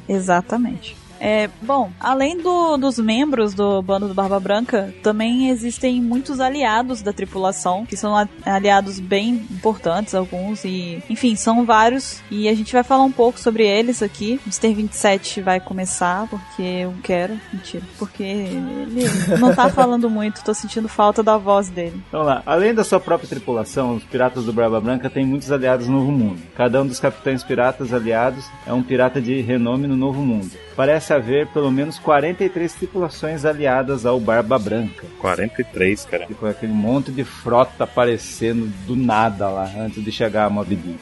E o Barba Branca trata todos os seus aliados como sua própria tripulação, como se fossem seus próprios filhos. Todos eles pareciam conhecer Ace e pelo menos estavam dispostos a ajudar o Barba Branca a salvá-lo. No entanto, eles não estavam cientes de que Ace era filho do Gold Roger. Foram todos enganados, que era um segredão. Vemos também que o ex-Shikibukai Jinbei, assim como toda a Ilha dos Tritões, respeitam muito o Barba Branca, graças à proteção dele na ilha. E assim ele manteve uma amizade com Ace e estava disposto a dar sua vida por qualquer um deles, mesmo que signifique comprometer seu título com o governo mundial. Foi legal. Tava lá o Jinbei lá em, em Peldown, lá, não, não posso deixar. Tava lá gritando lá. É, ele tava determinado a salvar o Ace mesmo, né? Ah, tava lá, né?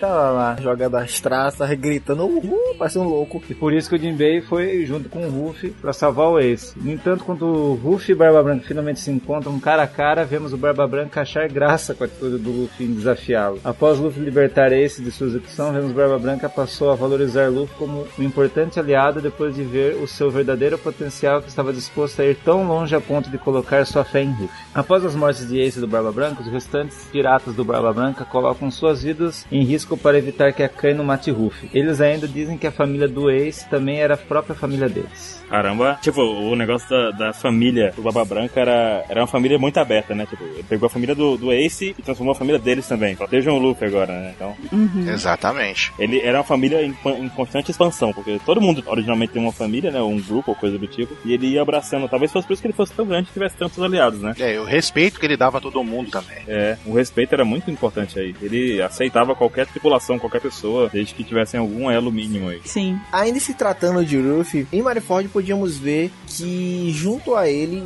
existiam muitos condenados de Impel Down que escaparam da prisão e tudo mais. Dentre esses, podemos incluir Emporio Ivankov, um dos comandantes do exército revolucionário fortíssimo ou fortíssima.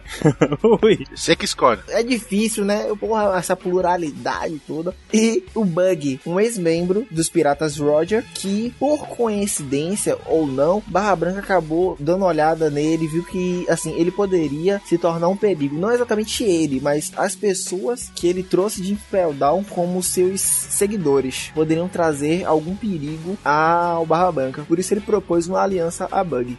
Além disso, temos também os aliados que sobreviveram após a Guerra dos Melhores. Eles foram até uma ilha desconhecida no Novo Mundo, acompanhando os restantes dos membros do Barra Branca, isso no enterro do Barra Branca e do Ace. E o seu paradeiro e metas atuais são desconhecidas. dos aliados da Barba Branca. No caso dos aliados, isso. Não sabemos o que aconteceu com os- as 16 divisões e nem com os outros, sei lá, 40, 43, aliás. 43 aliados lá. Engraçado que até agora não foi realmente nem citado assim nada. É, teve aquele que a gente falou lá que o Gorosei falou sobre o Marco poder ser um alguém que fizesse frente ao Barba Negra, mas além disso. Mas não foi nada pontual, né? Não. Nessa cena, inclusive, que mostra o pessoal todo lá no funeral deles, mostra o Josu sem o braço. Né? Vixe, mano. Ah, é verdade. Mas no anime tá, tá com o braço, né? No anime, o Chris tem perna às vezes, não tem? No mangá também, né?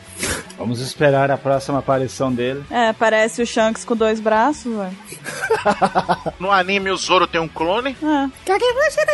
Todo mundo erra, gente. Não, mas diga assim, nesse momento a gente vê o Josu e talvez ele esteja sem braço. É isso, pronto. Chegamos a um consenso. Então, uma coisa que podemos ver é que o bando do Barba Branca tem de semelhante com o bando do Chapéu de Palha é o seu grande apreço pelo seu navio, né? O Mob Dick, no caso do Barba Branca, que se assemelha a uma baleia da cor branca, a qual o nome faz referência, no caso, a famosa Mob Dick, né? Que a gente conhece de histórias que a gente ouve quando é criança. E todos os quatro navios tinham sido revestidos em resina. Agora, agora, voz samurai, por favor, amigo. Yaruki, mano. O que lhes permitiu mergulhar debaixo d'água em grandes profundidades. E essa foi a mesma re- resina usada para revestir o Sunny, que foi feita lá pelo Ray Lee, na época lá do Sabaldi. A mesma resina que eles usaram para ir até a Ilha dos Titões e tudo mais. né? Interessante. Curioso, né? Foi assim que eles chegaram de forma stealth, né? Chegaram debaixo d'água. Like a boss. O, o submarino do Lau é inútil, né? Com essa resina. É, na verdade, ele ganha tempo, não precisa da resina. Ele usa o poder dos Beatles. É, é por conta dos Beatles, né? Submarino amarelo. Nossa senhora. Mas, mas é, não é? Mas é, por mais maluco que seja, é verdade. Eu sei que é verdade, velho. É porque se você tem um navio gigante, pode fazer ele com um revestimento de resina. Você faz ele virar um submarino que aguenta altas pressões debaixo d'água. É melhor submarino. Um submarino em si, não sei se é tão útil assim. É, aí vem um cara e estoura a bolha. Pronto. Peraí, deixa eu testar esse alfinete aqui. É, aí o submarino vai lá e estoura o submarino inteiro, sabe? Ah, mas o que que é mais resistente? Uma bolha ou um submarino? Não, na verdade, aquela bolha parece ser muito resistente. Aquela bolha resiste a pressões absurdas debaixo d'água. Né? Ah, é. E tanto que ficava toda hora a Nami xingando o Luffy. Não vai estourar a bolha. Mas porque o Luffy tá exagerando, né? Mas não estourou. O Ruffy não soltou o Red Hawk dentro de uma bolha, não estourou a bolha? Dentro da bolha. Não, ele não soltou de dentro da bolha. Ele esticou o braço pra fora e soltou o golpe. E o braço passou por onde? Pela bolha.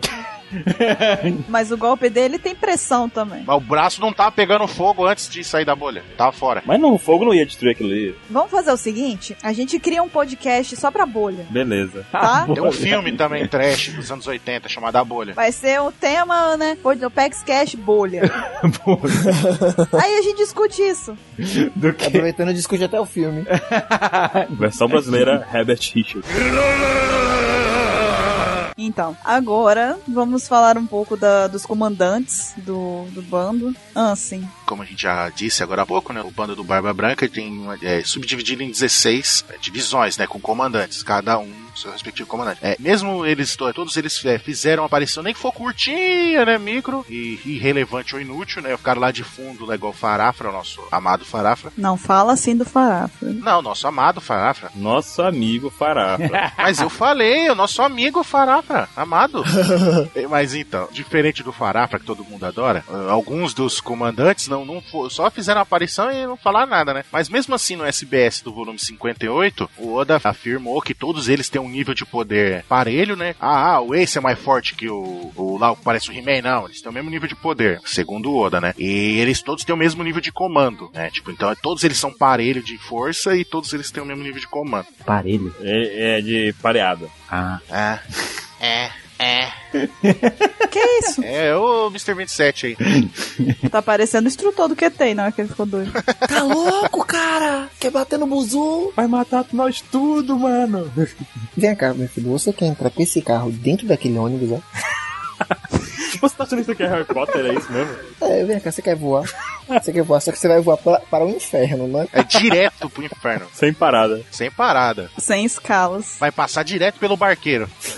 Mas então, quando o Tati foi assassinado, né, pelo Barba Negra, né, não houve ninguém que substituiu ele, né, na posição de comando, né. Até a Guerra dos Melhores, né. Agora, hoje a gente não sabe o que aconteceu.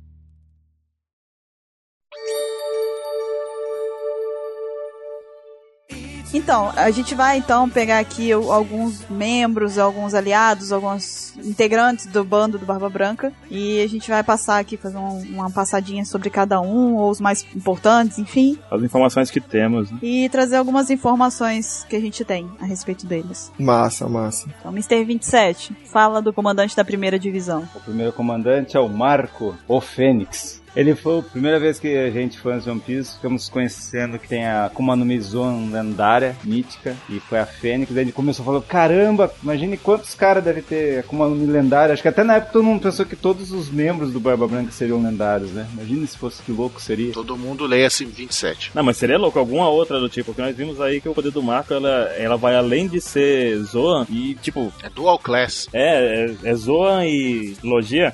Só que ele tem o poder de regeneração do corpo físico. Tipo, é uma coisa assim tão louca que, como na hora que a Boruru falou lá que ele, o Kizaru ficou furando ele com o laser lá, atirando nele. Tipo, ele fez isso, o Kizaru ficou atirando nele e ele se regenerava a todo instante, voando. Inclusive, ele podia voar, né? Então é uma fruta que tem É. um poder assim que ele cobre todas as áreas. Ele tem o- os benefícios de tudo. Lembra na época ele fez uma coisa que ninguém tinha conseguido, ele chutou lá o Kizaru, lembra? É verdade, é verdade. O Kizaru que era o maior terrorista do negócio, chegou pá nele. Mostrou que ele tinha hack. Uhum. Então o cara é- realmente é forte, né? À toa que os Goroseis citam eles lá no capítulo que- 500 e alguma coisa, que a gente citou agora há pouco tempo. Citam ele por conta disso, né? Ele tem algum potencial aí, talvez não explorado ainda. E é falado também que a chama dele não queima, né? É uma chama estética? Eu Acho que, acho que é uma chama curativa. Chamusca só. Chamusca. hum, chamusca. É do Tragás, pô, é azul. Ultra gás ao outro, ultra gás. Ultra gás. É, chama azul. Mas agora, assim, pelo que a gente viu, ele deveria ter feito alguma coisa com Barba Branca, se fosse o caso, mas a chama dele só cura ele mesmo, ele não pode usar pra curar outras pessoas. né? Não, não, não. Aí já é nível de roubado de poder. O mestre não deixa. O Um mestre. Ainda assim, ele tem um poder bem roubado porque ele pega características positivas de várias, e ele mesmo já é forte por ter tem hack e tudo mais, então. O cara é mil tretas. E o Ace? Então, o Ace Né? foi escolhido porque tem acho que a logia mais é poderosa, né? Eu acho que vocês subestimam muito o Ace, cara. Por quê? Não, eu tô falando assim, igual o, o Ansem tá aqui. Meh. Mas o Ace é, é problema dele. Ele foi burro em Marineford, ok. Ele foi burro, ok. Ele só foi burro, só isso. Tudo bem, o cara foi burro. O que, que foi? Foi- Teimoso. Morreu. Foi burro, morreu. Eu não subestimo esse, não. Eu viro e mexe, eu falo bem dele. Sim, mas só que ao mesmo tempo você fica. É, tipo. Não, é porque não tem o que falar, todo mundo já conhece o Ace. Não, cara, mas assim, é importante dizer porque ele é comandante da segunda divisão. Então, tipo assim, o Barba Branca, por mais gentil e mais, sei lá, bondoso que ele fosse, eu imagino que ele não era besta também, igual o Mr. 27, besta. Ei, ei. Essa foi só gratuita mesmo, foi só uma agressão gratuita. Então, eu não acho que ele era tão movido por emoção de, tipo assim, de ele tratar o Ace como um filho muito querido e tudo mais, e é, como ele faz com o resto da tripulação, e ter dado o comando da segunda divisão só por isso, entendeu? Tipo, Porque ele é um filho querido. eu acho que o Ace é um cara, é um cara forte. Não, com certeza. O problema é que a gente não viu muito dele, assim, a gente viu ele, mas não vimos muito dele, por exemplo, lutando. A gente viu ele perdendo. Não, a gente não viu ele lutando, né? A gente pode pegar mais por referências, pô. E ele tem hack do rei, né? Ele tem hack do rei, justamente. Ele tem hack do conquistador. Não, do conquistador. não, não, não. É tuts, tuts, tuts, tuts. Sabe como é que a gente pode tirar a força do Ace em base e de uma forma bem fácil? Da luta dele com o Jinbei. Que não foi mostrada. então ajuda demais a tirar a base da força dele. Você sabe que eles ficaram pareados ali em questão de força, né? E Isso, pô, é justamente isso. One Piece especial do Jinbei. Não, você tá desmerecendo o Ace agora, porque se ele lutou pareado com o Jinbei. Eu? É, e o Luffy também lutou pareado com o Jinbei, então você tá querendo dizer que o Luffy tinha a mesma força que o Ace? Mas a luta do Jinbei e do Ace foi muito tempo atrás. O Luffy lutou pareado com o Jinbei onde? Só foi um soquinho. Não, e a luta do Luffy com o Jinbei também não foi lá essas coisas. A do, do Ace com o Jinbei foram de dias, pô. É, não teve pareamento não ali. Foi uma luta de cavaleiros do Zodíaco. Foi, é. Não foi 10 dias igual foi do Akane com o Aokiji? Foi de dias, cara. Foi- É, foi uma pegada mais ou menos assim, isso. Imagina a treta que foi. Fora que a gente sabe também que o, o Luffy, mesmo quando o Luffy tinha o poder da Gomu Gomu e tudo mais, e quando o Ace era mais velho e tudo mais com o Sabo, o Ace já se mostrava alguém forte, ele já lutava com adultos de igual pra igual ali naquela coisa. Não tão de igual pra igual, né? Mas ele, ele enfrentava as coisas. Quer dizer, o Ace foi pro mar e o cara ficou. Com certeza ele é forte. E a fruta dele é a mais invejada, né? Porque, pô, teve o Coliseu Corrida quando todo mundo soube da fruta dele. Todo mundo foi lá participar do torneio lá do, do Flamengo. Eu acredito que esse negócio da fruta dele, ser, deve ser uma das mais fortes, seja até porque aquela coisa dos quatro elementos básicos, sabe? Fogo, água, gelo, coração. Não, coração não. É, você tá errando de desenho. Gelo não é elemento básico. Gelo também não, gelo, gelo também não. É. Poxa vida. É água. Água, Vento, vento. terra, Relâmpago. fogo, Pronto. Caramba, só temos um Capitão Planeta até agora no One Piece. É. E o Lau, Poxa. o Lau completa com o coração, entendeu? Ah, não! Não, é, é a Hancock. Não, não, não. Diferente da piada do Mr. 27, a do Baruco foi precisa e mortal. Mas aí, no caso, os quatro elementos com certeza são mais fortes. Até que a gente vê isso até no Pokémon, né, cara? Nossa, a base do cara pra averiguar é Pokémon, cara. então você está dizendo que tá faltando a fruta da terra, da água Só. Da Terra já tem. e do vento? É. Não, a gente tá dizendo que o próximo é o Josu. Não começa, não. Mas é legal! Não, não é legal. Não, porque você vai começar a teorizar coisa que não é do tema, entendeu? Aí você vai, daqui a pouco você tá lá falando de pônei aqui no cast já. Caio vai me agradecer depois. Já tem uma hora e cinquenta de gravação, ele vai te agradecer mesmo. Você deve ganhar bacons do Caio, fala a verdade. A, a primeira questão sobre o Josu, pra tirar a dúvida de muita gente. Paramécia ou Logia? Paramesso. Zoa. Mentira, tô brincando. Zoando. Tô zoando. Ela é paramécia, ele gera o negócio, então. Ele manipula o diamante, é isso? Não sei porque ele consegue transformar o corpo, né? É tipo, ele faz uma armadura de diamante em volta dele. Não dá pra saber se ele transforma o corpo ou se ele reveste o corpo. Aparentemente ele reveste. Isso que eu ia falar. Por exemplo, se- será que os órgãos internos dele ficam como diamante? Se fosse ele, pode vender um rim muito mais caro, né? Pois então, se ele fizesse cocô, Ai. ele vendia o cocô dele como diamante e ficava rico, entendeu? Ai, meu grão. Você sabe que sua piada foi ruim é quando o Mr. 27 faz isso, sabe? Quando ele, quando ele faz, tipo, ai, cara, é porque foi muito ruim mesmo. Poxa vida. Então aquele braço que ele perdeu, hein? Ô. Então, é, o braço dele é possível dele ter perdido se fosse para a Messi, porque a, a camada que revestiu o braço não foi tão forte assim, por exemplo, sabe? Boa. Não é verdade? Verdade. Ou o golpe que acertou ele era muito forte. Mas aí, se ele fosse inteiramente maciço de diamante, seria bem difícil conseguir dar um golpe dessa forma. Ah, bom, os Cavaleiros do Zodíaco falam que os Cavaleiros de Ouro são são difíceis de ninguém ganha deles. Todo mundo morre. Cavaleiros de Diamante. O Muro das Lamentações, o muro impossível de ser derrotado. Faz parte do Kurumada. Ah, Que engraçado, né? Porque destruíram ele, né? Então, Mas o revestimento dele talvez não tenha sido suficiente, né? E tem até a pergunta no SBS 61, aquela coisa que a gente até comentou no último podcast sobre o SBS, né? Que Oda responde as perguntas que envolvem pinto, né? Pênis. uhum. E aí ele, ele não foi muito distante dessa. Perguntaram pra ele se o pênis do Josu era de diamante. Ele disse que sim, é um pênis de diamante. Oda sempre sacaneando. Vocês já perceberam por que, que o Marco tá em primeiro, esse tá em segundo e ele tá em terceiro? Por quê? Lá vem. Porque, ó, o Mar- se você for pensar, o Marco tem aquela fruta mítica. Uhum. Que até Sim. então nenhum dos nós sabemos. Beleza. O Ace tem a fruta, a melhor elogia de todas. Uhum. É elemental, assim. melhor logia de todas. Não. Perigoso, hein? Ih, Afirmar rapaz. isso pode. Polêmico, polêmico. É uma das melhores, vamos dizer que. Zoronami, pronto. Eita, E o pô. Joso, por que, que ele é o terceiro? Cara, eu não sei nem por que, que é o primeiro e segundo. é. Pergunta por Barba Branca. É porque ele garantiu o dinheiro do bando. aí. Não. Nossa. Corta as unhas, Josu. Corta as unhas, Josu. Corta as unhas. Porque eu acho que ele é o cara que. Ele que pode enfrentar qualquer espadachim que vier, não é não? Acho que não, porque diamante é conhecido pela dureza, não pela sua resiliência. No Zoro ia bater até quebrar, cara. Olha quem conhece, olha Não, quem. mas ninguém corta ele. Pessoas leem HQ, pessoas leem mangá. Baruque estuda propriedades do diamante. É verdade. Nossa senhora. Resiliência, Baru. Lembrando daquela do abacate também, né? Exatamente, essa é né, a saga. Poxa vida. Mas vocês não viram que o Mihawk. Primeira coisa que o Mihawk quis fazer na guerra, vou testar minha habilidade. Não, Baruque, isso é uma coisa boa. Ninguém presta atenção em mim. Mas é porque, por exemplo, Cara, você só fala uma loucura. mas 27, olha só. Diamante é cortado com diamante. Como assim? Você tá colocando o cara do Flamengo, você tá falando? Não. A pedra diamante é riscada e cortada com diamante, entendeu? Quando o cara vai fazer um quadrado de diamante, ele tem que cortar o diamante com alguma coisa. Então, Por que que ele corta? Com outro diamante. Não. É, é. É sério, pô. É com hack. Não, ele quer alterar a realidade.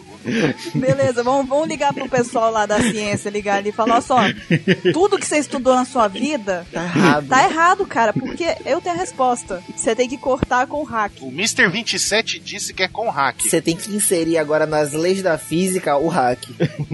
Se um dia vocês encontrarem uma peça, um, uma- um material de doutorado escrito Propriedades do Hack, vocês já sabem quem fez, tá? Quem Fazer um escreveu. doutorado, você vai ver. Depois não passa no exame. Não sabe por quê.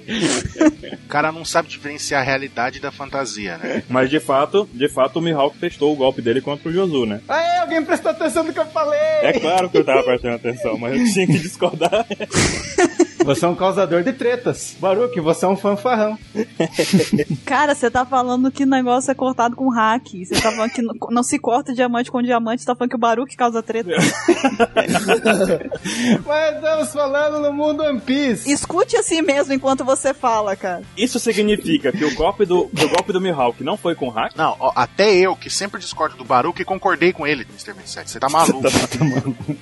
Mas no caso, o Mihawk não conseguiu cortar o Josu. Quer dizer que o Mihawk não usou hack ou o Josu usou o revestimento de diamante mais hack? Porque naquele tempo o hack não era visível. É aquele lance lá que o Mr. 1 falou pro Zoro lá, agora você vai querer cortar diamante? Porque nenhum espadachim consegue. É, tem essa parte do Mr. 1 também que falou isso aí. Aí beleza, aí forja uma espada de diamante e corta ele. Não tem no One Piece. Valeu. Ah, tá. Não tem. Porque você tá escrevendo One Piece, né? Você conhece todas. Tudo bem, Oda. Beleza, liga pro outro e fala: ó, não pode ter espada de diamante, porque senão a Buru vai ganhar. Vou ligar aqui pro meu brother. Meu brother. Meu É brother. os oito editores que o Oda teve e mais eu. Tá certo. É, certamente. Pelo amor de É Deus. isso, é isso. Cara, a gente ainda tá no Joso, vamos pro quarto. Cara, são Aí 16. o Mr. 27 deixa. Porque é legal falar deles. É, é uma discussão interessante. Ajuda o Caio a editar depois, então, já que é legal. É legal falar deles. É, não é você que edita, né? O cara já tá respondecente lá já. Gente, é sério, eu acho que vai ser um dos casts que ele mais vai odiar de editar, vai ser ele. Eu continuo odiando a vida. Mas vamos lá, vamos lá. Mas então, o quarto lá Quarto de televisão. É o Tete, o cara que morreu. Bom, Pronto, acabou. Ah, ele tem um cabelo maneiro também. e uma barbicha, né? O que, que vocês acham que ele podia fazer no bando? Isso é tão importante. Cozinheiro. Cozinhar. Tem até uma roupinha de cozinheiro, né? Tem, tem. É. Então, pronto, cozinheiro, próximo. Próximo. Como assim? Vamos falar sobre ele, pô. O que, que você tem mais a dizer sobre ele? O que, que você quer falar dele? ó? Você tá vendo, né, Caio? Não, porque o nome dele é relacionado ao Barba Branca e o Barba Negra. É o verdadeiro Barba Negra. Bacana. Bacana, olha aí, bacana. Essa aí é legal. Olha, legal. É, viu só? É umas curiosidades legais, porque como que é? Eduardo Tite lá, né? É, e ele não colocou na pauta porque ele tem a pauta secreta da secreta. Isso do Barba Negra, do personagem Barba Negra histórico no mundo real, não é isso que tu tá dizendo? Uhum, isso mesmo. É, não é o personagem, é a figura histórica. Perfeito. Figura histórica do Barba Negra. O Oda mesclou o nome do verdadeiro Barba Negra Em três personagens. em três personagens. Que era Edward Pitt, né? Também conhecido como Barba Negra, que foi um notável pirata inglês que ficava ali mais ou menos ao redor. Como era o nome daquelas ilhas? Caribe. Isso, Caribe. Como todos os piratas nessa época. Com- junto com o Jack Sparrow lá e a galera. Começou. É a quinta divisão. Quando começa a fugir do negócio, a gente pula. Vista da Espada Floral. Ui! Então, ele é o quinto porque é o melhor espadachim do bando do, do Barba Branca. Segundo a sua lógica. O V do V de vingança. Por favor, eu quero uma explicação dessa frase. tá escrito aqui, o V do V de vingança. O que, como assim? Por que, que tá escrito V do V de Vingança? Porque o nome do personagem é V e é da história V de Vingança. Não, porque a gente tá aqui, a gente tá tentando pensar como que o Oda fez pra criar o personagem. Se ele se inspirou em personagens de HQs que ele gosta, em personagens da infância dele, eu tenho certeza que o Vista, ele deve ter tirado o V de Vingança. Por quê? Ou não? Por quê? Ah, porque ele tem o bigodinho, tem cartolinha. Ah, meu Deus. O nome dele é Vista com V. Hum. Vista é, é com W normalmente? ou não? então, eu acho que não. Você acha que não? Eu acho que não. Mas é isso que estão tentando fazer, com que os ouvintes tentem pensar qual é. Tem personagem que a gente não sabe em quem que o Oda se inspirou. Sim. E seria legal eles pensar. Eu penso que o Vista é inspirado no V de Vingança. Eu penso que você tá maluco.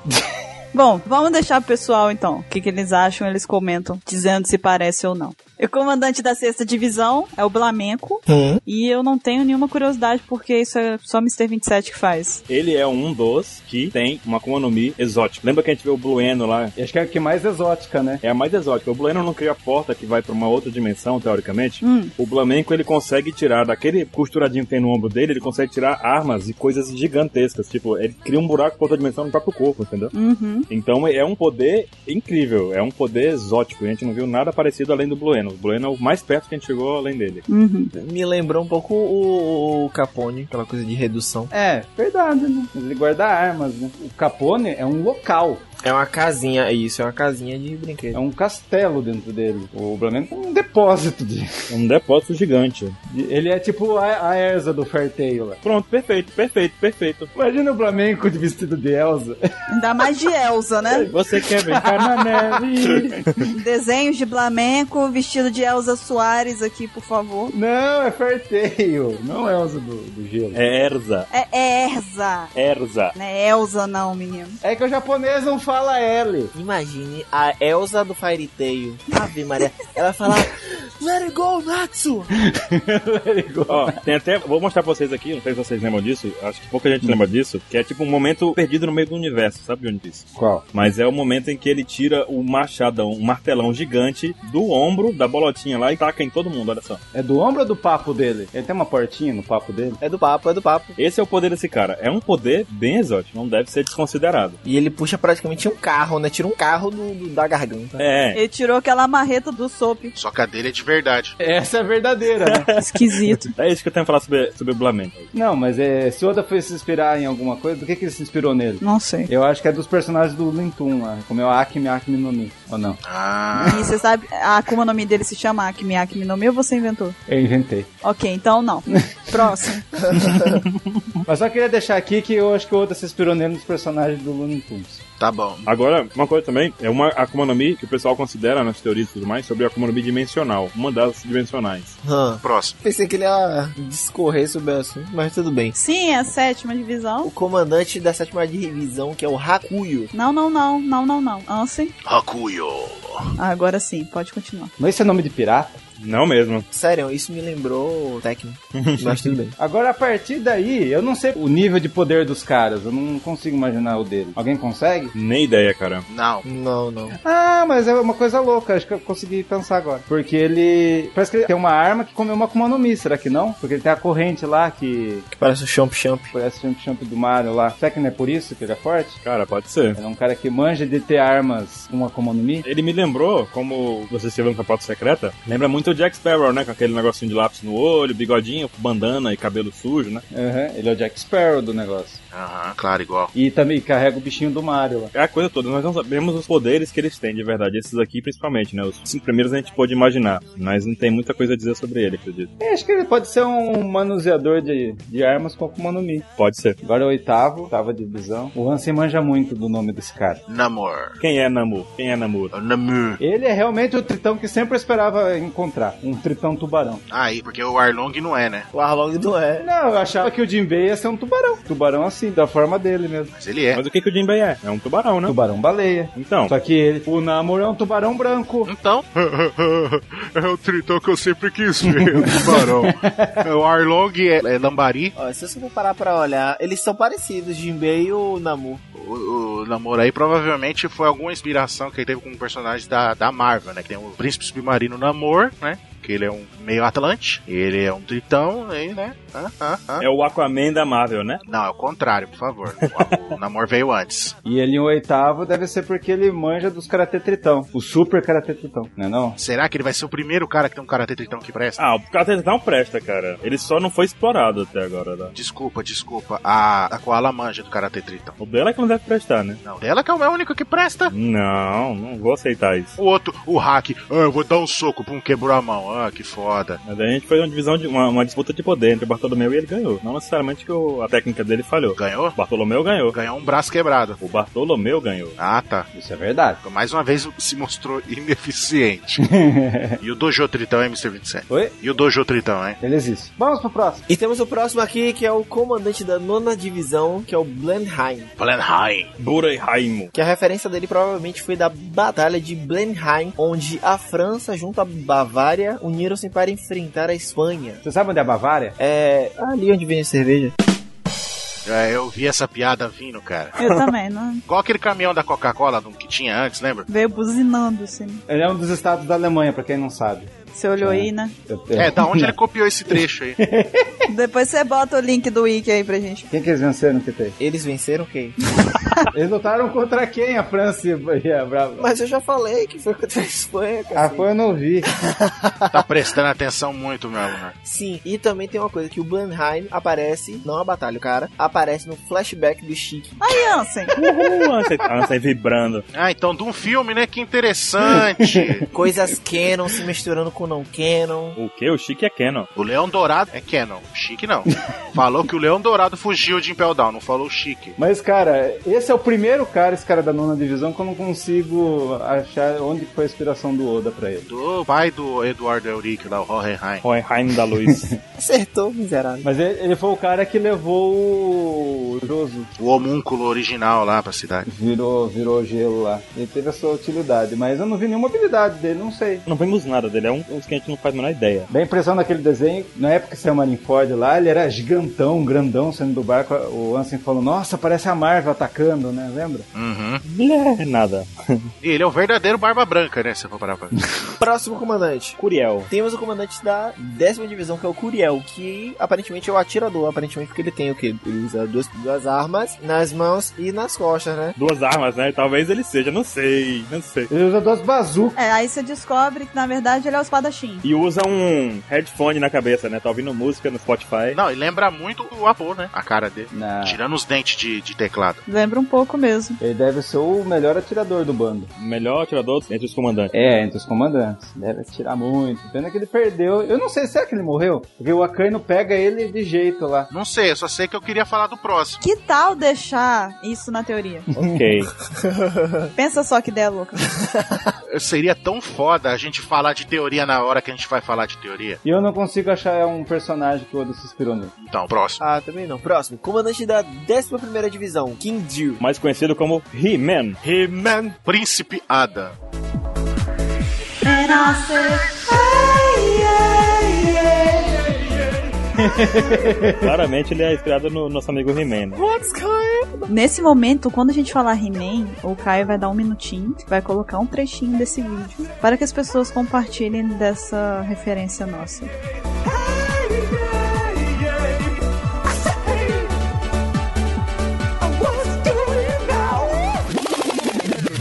Viu? Mas será que ele não é um nobre, um rei de algum país, dos 20 países? É, sim, com certeza ele é. É rei de Eternia. Adam, Príncipe de Eternia. Ele é da Ilha de Eternia. É o príncipe de Eternia. Tá certo. O objetivo dele é derrotar o espelho e conquistar. Derrotar o esqueleto. Derrotar o Brook aí, ó. Inimigo do Brook, cara. Matou o Brook e foi Oi. embora. Aí, ó, você para pra ver coisa louca. A gente tem o He-Man, mas além do He-Man, temos outro personagem fantástico que é relacionado com o comandante da 12 Divisão, o Haruta, que parece com o Peter Pan. Peter Pan. O menino que voa, né? Sério? Parece com o Peter Pan? Peter Pan, é. Não acho não. Ele parece. Não, assim, eu acho que não parece, porque o Peter Pan tem a roupinha bem diferente e tal. Mas é verdinha. Ah, é tá. magrinho, pula. Ontem eu vi um abacate ali na puteira. Mas eu não chamei ele de Peter Pan. De novo o abacate, não é possível, cara. A Buru só compara coisas com comida. Outra vez falando do abacate, não é possível. É não, é porque, é porque ele é criança, como se fosse um pequeno. Não pode pode ser tipo Bururu, pequeno só, mas ele é pequeno, entendeu? E tem essa roupinha clássica, assim, né? Então, Então chama ele de Pequeno Príncipe, então, pronto. Cara, que fantástico. Eu vi um abacate, mas não chamei de Peter Pan. Porra, cara. Mereceu um desenho agora, velho. Por quê? É verde, tá? Legal. A minha parede do meu quarto aqui, ó. Eu chamo ela de Peter Pan. Enquanto eu durmo, ela sai daqui da minha- da- do meu quarto. Você mora na terra do nunca. Aí Ela sai. esse cara, o Haruto, ele se veste também como se fosse um príncipe ou coisa do gênero, sabe? Se você observar um pouquinho da vestimenta dele. Então, e o Pequeno Príncipe também se veste como um príncipe. É justo, mas é tipo, ele tem esse tipo de vestimenta é, exótica, né? Tem babados, coisas do tipo. Eu até acho que ele pode ter sido remetido a um personagem desse estilo, entende? Tipo, algum ícone desse. Agora, Peter Pan em si eu não acho, entendeu? Que pareça. Pra mim ele é o Peter Pan. É muita pedra. Agora sim, no- nesse, nesse estilo dele e tal, personagem mais. Eu não sei dizer a palavra, mas tipo, fugiu a palavra. Enfim. A roupa dele tem babados e tudo mais, então. É uma coisa mais. mais. Caramba, que raiva, eu não consigo lembrar da palavra. Monárquica, É, tipo isso, sabe? Algo mais assim. Realeza? realeza, pode ser. É, tipo isso, entendeu? É. Eu não acho que chegue se- a ser o Peter Pan. Não, Peter Pan é coisa do 27, mas busca aquela coisa de ter uma criança, de ser, parecer ser mais novo do que os outros, né? De vestir uma roupa que envolve uma coisa assim de príncipe, ou um babados no braço, aquela coisa assim mais, tipo, enfim, é exótico. Até o Pequeno Príncipe eu aceito mais, sabe? Pior que o Pequeno Príncipe é loiro. Viu? Mas daqui só eu que achava que ele era mulher. Só. Cara, eu nem lembrava que ele existia. Cara, no mangá ele tá bem diferente do anime. Não sei, deixa eu ver o que isso tem no mangá. Porque A minha cabeça era outra imagem, sabe? Tem, tem mangá sim. O mangá ele parece mais menina. O rosto é feminino. Até quem dubla ele é uma mulher no Japão. Mas o Luffy também é mulher, né? Até aí o Luffy também, e aí, pronto. E aí? Mas vocês viram um fato importante que tem no Barba Branca lá? Hum. Ele não quis que nenhuma mulher fosse. Porque eles foram pra morrer. Aí não levou esse. Aí vamos chegar daqui a pouco numa que eu quero discutir depois, então. No que? Do lance das enfermeiras? Não, do lance feminino. Vamos seguir, vamos seguir. Então vamos pro próximo. Próximo comandante é o comandante da 13ª Divisão, Water Buffalo Atmos. Esse eu não tenho nada a dizer. Esse aí, ou Conan. Aham. É porque o Conan se veste exatamente assim. Vocês não viram que ele tem um chifre? Não tem um. Parecido com o do Kaido? É, eu- é, não pode ser do capacete, não. É do capacete, pra mim sempre foi do capacete. Ele é um guerreiro bárbaro clássico, não tem muito o que falar. E ele foi que perdeu pro do Flamengo. Conte minha novidade. O comandante da 14ª Divisão é o Speed Jiru, que eu não faço ideia também nada dele. Ele parece um porco pra mim. É bacon pra você, né? Suplemento. Foi inspirado no Baby. Ele ele tem aquele estilo tipo de cavaleiro, sabe? Com Aquela toga branca por cima, Uma lança. um escudinho e uma justa. Cavaleiro literalmente que monta a cavalo, aquela lança lá. velho. Disputa de lanças a cavalo, cara. Justa? Justa, é o que o Anse disse. Mas vocês viram que no anime ele fi- fizeram ele sendo o cara mais rápido do bando? Tem um speed no nome dele, né? Faz jus ao nome dele, né? Então, Speed giro. Giro. Tá certo. É giro, giro, giro, gira e gira pro próximo. Ok, girandou, girandou. Vai, Silvio! Rodando! Mas vamos ver o comandante da décima. Aí, são fogos, olha só. forçar. parece quem? Mas, mas quem ele parece o da 15. Seu Madruga. Parece o seu Madruga. Seu Madruga, com certeza. Seu Madruga. Como assim, seu Madruga? Olha ele. Como assim, seu Madruga? Mas falando em seu madruga, temos Chaves às 5 da tarde. É o seu Madruga versão monstro. O seu Madruga é o cara lá do Don Krieg lá. Seu Madruga. Versão Whey Protein. Técnicas de espada de fogo é que ele tinha. Mas esse é, o Kinemon tá aí pra cortar a espada dele. né? Será que ele não manja os Paranauê do, Kinemon? do Kinemon? Eu acho que não. Acho que a técnica dele é, é outro, é outro estilo, pelo que demonstra. Ele tem que usar o cigarro fumando, né? Tem- Pois é, ele bota fogo na espada, literalmente. Deve ser uma boa espada banhada a óleo, alguma coisa. Xixio. Me lembra Xixio. É, xixi. Seu Madruga, filho, vai tirando. É quase a técnica do Kinemon. Eu gostaria de ver ele treinando. Não, não é não, que o Kinemon corta fogo. Kinemon, ele corta e gera fogo também. né? É. Ele gera fogo. Ele gera. Mas ele não bota fogo. Gera, gera do cigarro. Mas talvez o Kinemon gere fogo pela fruta que ele tem, que apesar de não ter exatamente isso, pode ser um efeito da fruta. Ou... Ah, não é. Não é, ele vai ensinar o Zoro. O Zoro quer aprender a técnica. Eu quero ver ele aprender. Eu quero ver. Vixe, que é show, viu? Duvidou. Quando foi que alguém ensinou alguma técnica pro Zoro? Literalmente. Mihawk treinou ele, mas eu acho que, tipo, enfim. O Zoro aprende na hora. O único cara que ensinou técnica pro Zoro foi o mestre dele. Foi o mestre dele, nada mais. O primeiro mestre dele, antes do 27 interferir, né? Não, o único mestre dele. Tá bom, o 16 comandante da divisão é o Izo. É aí que eu quero chegar. ó. Parece uma mulher ou não parece uma mulher? Nossa. É uma moça esse rapaz. É uma geisha. Parece uma geisha. É- Ele é uma mulher que parece um homem, né? Mais fácil. Que fala com um homem. Nós sabemos que ele é um homem, porque como o 27 contou mais atrás ali, o Barba Branca mandou todas as enfermeiras dele, que eram mulheres, não entrarem na luta, né? Não irem até lá. Mandou elas embora, na verdade. né? Mandou embora. Teve o efeito oposto dele no anime. Quem dublava ele era um homem. Ele falou: Caraca! É, e uma voz grossa da porra. É verdade, é verdade. Ele é o comandante Okama. Mas no mangá, quando nós vimos a imagem dele a primeira vez, era uma mulher. É, era uma figura feminina. Mas ele é um Okama. Você não achava que era uma mulher? Com certeza. Não, Quem não achava é maluco, né? Não, mas ele é um Okama hoje, porque a gente sabe, né? Mas na época, Até porque se referem a ele como um cro- um crossdresser. É um, um cara masculino que se veste como mulher. Como gueixa, quase, né? Pra mim, ele é o Okama do bando. ele é o Okama, concordo. Igual tem nos Chapéus de Palha. Quem era o chapéu de palha agora? é Eu sei. O Sanji, exato. Alguém que passou na ilha Kamabá. Ih, fofoca, fofoca. ah, sim.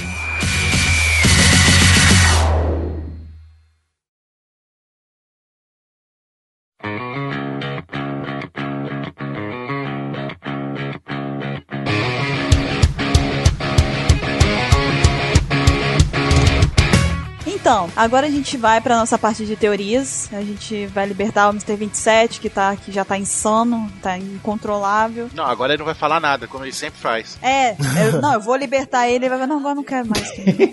então, a gente tem aqui algumas teorias que a gente separou. Já que eu, eu acabei interrompendo eles durante o, o cast antes, em relação a- ao Marco e também o Curiel, acho que agora é o momento de discutir. Vocês acham que o Marco morreu? Não. Acham que o Curiel morreu? Vamos Sim. passar por isso aí. Primeiro o Marco, né? Enfim, gente, o Marco morreu ou não morreu? O que, que vocês acham? O Marco está vivo. Ele tava no funeral do Barba Branca, ele não morreu, não. Pois é. Ok. E o que, que vocês acham que ele tá fazendo agora? Bom, aí.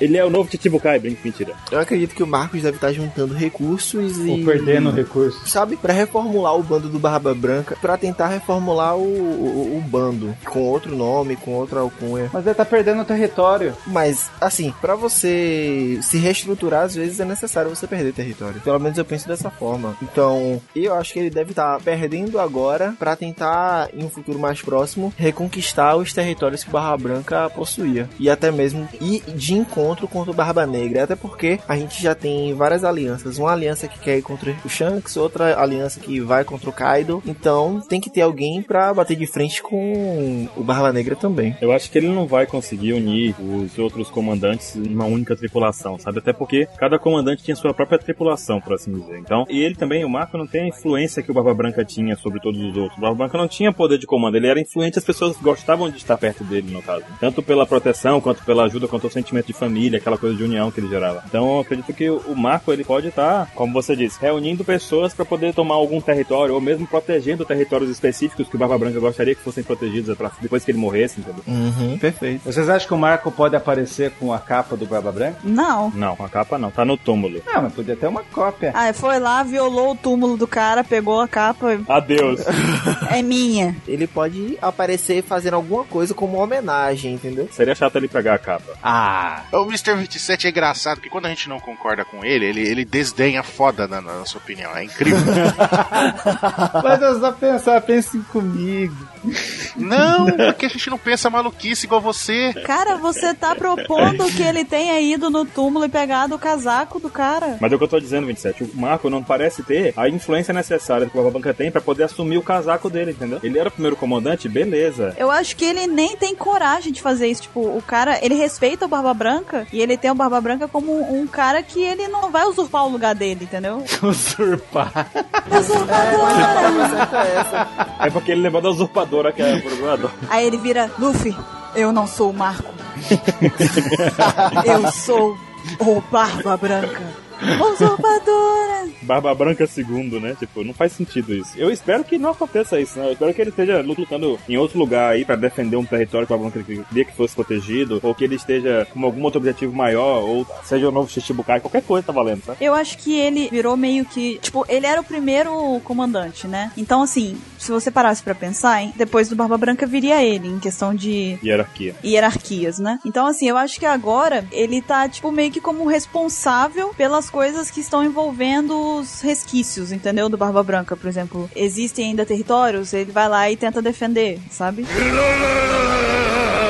Então, o que, que vocês acham do Curiel? Morreu. Não, Curiel eu realmente não tenho opinião formada. Eu acho que ele morreu. Pra mim é indiferente se ele morreu ou não. Eu, eu tô nessa, nessa de indiferente também. Eu acho que ele morreu por causa do Akainu, chegou ele e derreteu ele. Ah, é, esse foi um dos, dos que o Akainu tacou a mão em cima e pronto, né? Uhum. Pô, ele é o tirador, mano. Que dó. E vocês acham que a base dos Barba Branca é a ilha que tá o túmulo do Barba Branca 2? Não, Nossa, poderia ser, né não? eu acho que não. Porque ali é tipo como se ia vir meio que virar um santuário pros caras, entendeu? Então eles não iam macular o lugar. Pode ser a terra natal que era o Barba Branca? Pode ser, isso aí pode ser. Seria legal isso. Que em algum lugar eles devem estar, né? Eu acho que essa ilha que eles foram enterrados, na verdade, é uma ilha que não deve ter nada, sabe? É um lugar, tipo. Mas, tipo, é a ilha que eles estão hoje. Vocês estão treinando, fazendo alguma coisa, estão nessa ilha. Ah, eu acho que não, eu acho que não. O mar gigante, o cara vai ficar numa ilha, tipo, já é forte pra caramba, vai ficar numa ilha treinando. Uma ilha que não tem nada, aparentemente. É, uma ilha vazia, tipo, sem objetivos, ele vai fazer outras coisas. Eles vão ficar ca- treinando com gravidade aumentada lá. Ah, tá, Goku tá lá com ele. né? Uma Vegeta e Goku. Isso, acertou, triplo Kaioken. Vocês acham também que os caras do Barba Negra podem estar caçando os Barba Branca pra roubar quem tem a Akuma no Mi deles? Eu acho que eles estão caçando todo mundo. Eu acho que eles não têm força pra fazer isso. O cara atravessou o caminho deles. Tem a Akuma no Mi. Eles vêm, ah, ah, deixa eu dar uma olhada. Vão tentar. Não, por exemplo, eles podiam ter interesse na Akuma no Mi do, do Josu lá, do Diamante. E na do Marco, né, também. Do Marco também, entende? Sim. Não pode vir um capítulo de One Piece, Josu morreu por causa dos Barba Negra ter roubado o poder dele. Pode vir, pode vir. Ia ser louco. E só o problema do título gigante, né? Juso morreu porque os caras do Barba Negra roubaram o poder dele. Capítulo 820 e pouco. né? É, seria interessante se aparecessem outras Akumas no Mi do bando do Barba Branca com os integrantes do Barba Negra, né? Sim, isso sim. Agora do Marco eu duvido. Não, o Marco eu ainda acho que ele vai fazer alguma coisa. Tipo, ele não, não vai perder a Kuma no Mi, não vai morrer. Eu acho que ele ainda vai aparecer pra alguma coisa aí. Não, a gente gosta de sacanear o Marco, essas coisas, mas é a mesma coisa que a gente tava falando do Ace aquela hora. Tipo, ele é forte, é poderoso, só que, digamos assim, tava numa situação ali que não conseguiu mostrar do que é capaz. Na verdade, ele nem tava ali pra mostrar do que, que ele é capaz. Ele tava ali pra salvar o Ace só. Tipo. E ele chegou até a ser algemado com o Kairosek. Que loucura, cara, durante a luta lá, não foi? Uhum. Kizaru fez isso. Nossa, eu não lembrava disso, não. Aquele momento que ele perdeu a atenção, pô. Não lembrava. Ah, não, foi os vice-almirantes. Alguém algemou ele lá com, com o Kairosek e ele ficou sem se regenerar durante um tempo até tirar. Foi, Eu acho que foi o Momonga. E o Dalmatian? Não, não lembro. Não foi naquele momento que ele tava com o Kizaru? foi com o Kizaru que ele teve isso. Daí chegou o Kizaru e acertou ele quando ele viu que ele tava com a algema. Ele aproveitou. Teve até essa situação inteira na Marineford com o Marco, então... Uhum. É um poder muito forte. O Barba Negra tá atrás, é fácil. É, eu acredito que ele deve estar atrás, mas eu acho que se ele for pegar, se for pra gente ter como uma ideia de que talvez o, o Barba Negra esteja acumulando a Akuma no Mi do Barba Branca, né, da, da tripulação. Porque território já estão, né? É, eu acho que a do Marco não. Talvez a do Josu ou algum outro. Mas Por que do Marco não? Ele teria que matar o Marco pra pegar ele. Ah, A Akuma no Mi dele. Ou, é, não sei se ele consegue tirar com o usuário vivo, nunca vi. Uhum. Então, eu não acho que o Marco vai morrer por agora, entende? Eu nem- nem acho, nem sei se ele vai morrer. Então eu acho que. Porque eu imagino que o Marco vai aparecer e vai influenciar em alguma coisa ainda Ah, na sim, história. Eu não sei em que. Então por isso eu acredito que não. Na dele não seria a, tipo, capturada por enquanto, pelo menos. Entende? E, e a teoria mais legal que a gente podia falar? Que poderia ser o Odo usar a história de capas pra falar cada um e como funciona o treinamento deles, como que eles fazem. Sem treinamento, eu gostaria de ver o que, que eles estão fazendo hoje, entendeu? Tipo, É, eu queria saber o que eles estão fazendo também. O Haruta tá plantando flor, não sei onde. Se for pra fazer isso, eu não quero saber, não. Não precisa, não. Então, por isso que eu quero eles treinando, né? Eu Ficaria muito com cara de história de capa. Ou melhor, se o filme de 2016 fosse sobre eles, é Mas aí tinha possível? que contextualizar foda, velho. ia ser louco, hein? É, teria que ter um, um- um enredo bacana pra poder encaixar todos esses caras fodões aí num filme. Não, falar o que eles estão passando, daí chegou o Hulk e ajuda. Ah, e seria legal, tipo, Esse é um tema pra filme, hein? coloca eles, olha, o que que, que aconteceu? E é legal que ia ser mais um filme filler também, né? Pra entrar na coleção de filmes fillers, né? É pra isso que os filmes. Não é Como todos até agora. É. Eu vi o termo essa semana do Deus lá, falando que é filler de luxo esses filmes de One Piece. Ah, mas o filme é legal. Mas tem histórias legais. Então, Faz parte, não faz, Ansem? O Chique faz parte. Faz. Tanto quanto o Zeto também. Eu gosto do Zeto, mas não, não mostrou ele. O espírito da marinha. é, o Chique é um exemplo de que o Oda inseriu ele na história, oficialmente. Mas é, poderia ter um filme desse tipo de coisa. Seria um tipo de, de entre aspas, fanservice que seria bacana de ver, né? Com certeza. Então anota, se em 2016 a gente acertar essa teoria, lembre-se de nós. Se, se errar, vocês esqueçam, tá bom? Se a gente errar, esqueça. Se a gente errar, esqueça. O mais certo é errar, né? O filme de One Piece vai mostrar o bando do Barba Branca. o legado.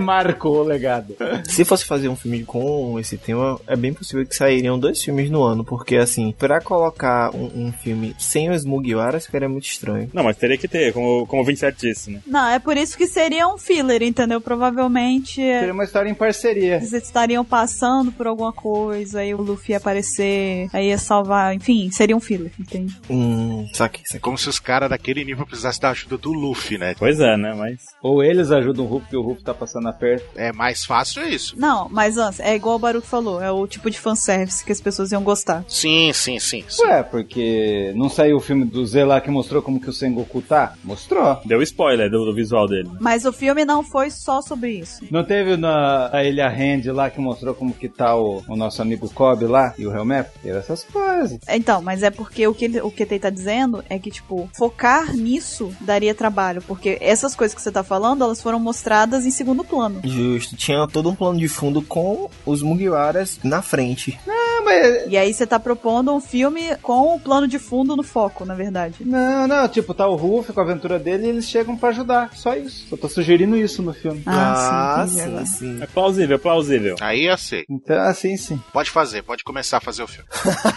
Liga pro Oda aí. Tá bom? É, fala, tá aprovado. Liga e autoriza. O número dele é 27, 27. Aham, claro. Esse é o seu. Aí você acordou. ok, então agora é a vez de vocês que estão escutando o Opex Cash. Deixem nos comentários as teorias de vocês, o que, que vocês acharam do- das teorias que a gente propôs aqui. Mandem e-mail, participem e a gente se vê semana que vem. Até lá! Adeus, tchau. Falou! Participem!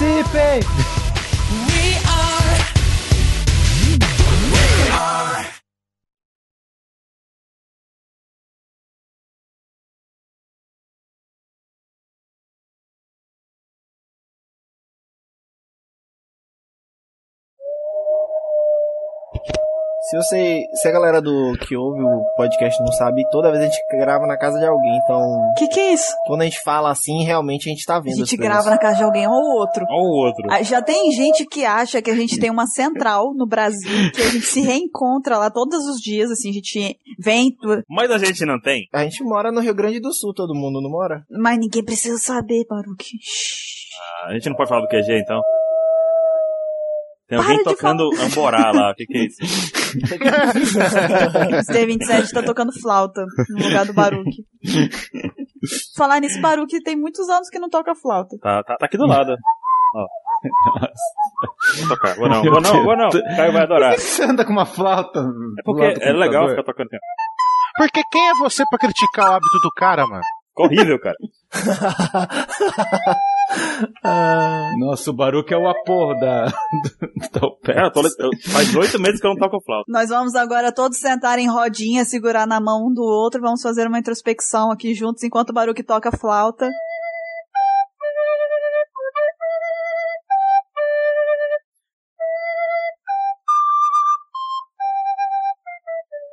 O Baruque tá com aquelas roupinhas de chileno que fica tocando flauta na Ó, cidade. respeita, ele tá tocando a música do Zelda. Do Zelda. Do Zé. Acertou. é Acertou, miserável. Do Zelda. Do jogo Zelda, ô, ô, cambada de bocó. Meu Deus do céu, cara, não dá pra conversar com vocês mais não. Qual que é o nome do jogo? A lenda de Mario. Ocarina of Star Fox. Ah, tá, então fica na tua aí. Ó, ó, todo mundo senta quietinho, vamos escutar a flauta que vocês precisam acalmar um pouco. Não sei. Pra quem não sabe, Baruque é um índio, Eita! fica no meio da praça. As pessoas imaginam muitas coisas de mim já, tipo, Você é um índio caminhoneiro eu já sou caminho, um índio caminhoneiro que trabalha com programação e toca flauta e toca na praça. Ele é um chileno que fala arebaba. Arebaba, tá certo. Você toca flauta na praça em troca de Nutella, Poxa vida, seria um bom trabalho esse, hein? não é? Seria divertido. Se rendesse algo, né? Tipo, Nutella tem que vir, né? Pega essa dica e leva pra vida, então. Vou, vou começar depois do sketch aqui.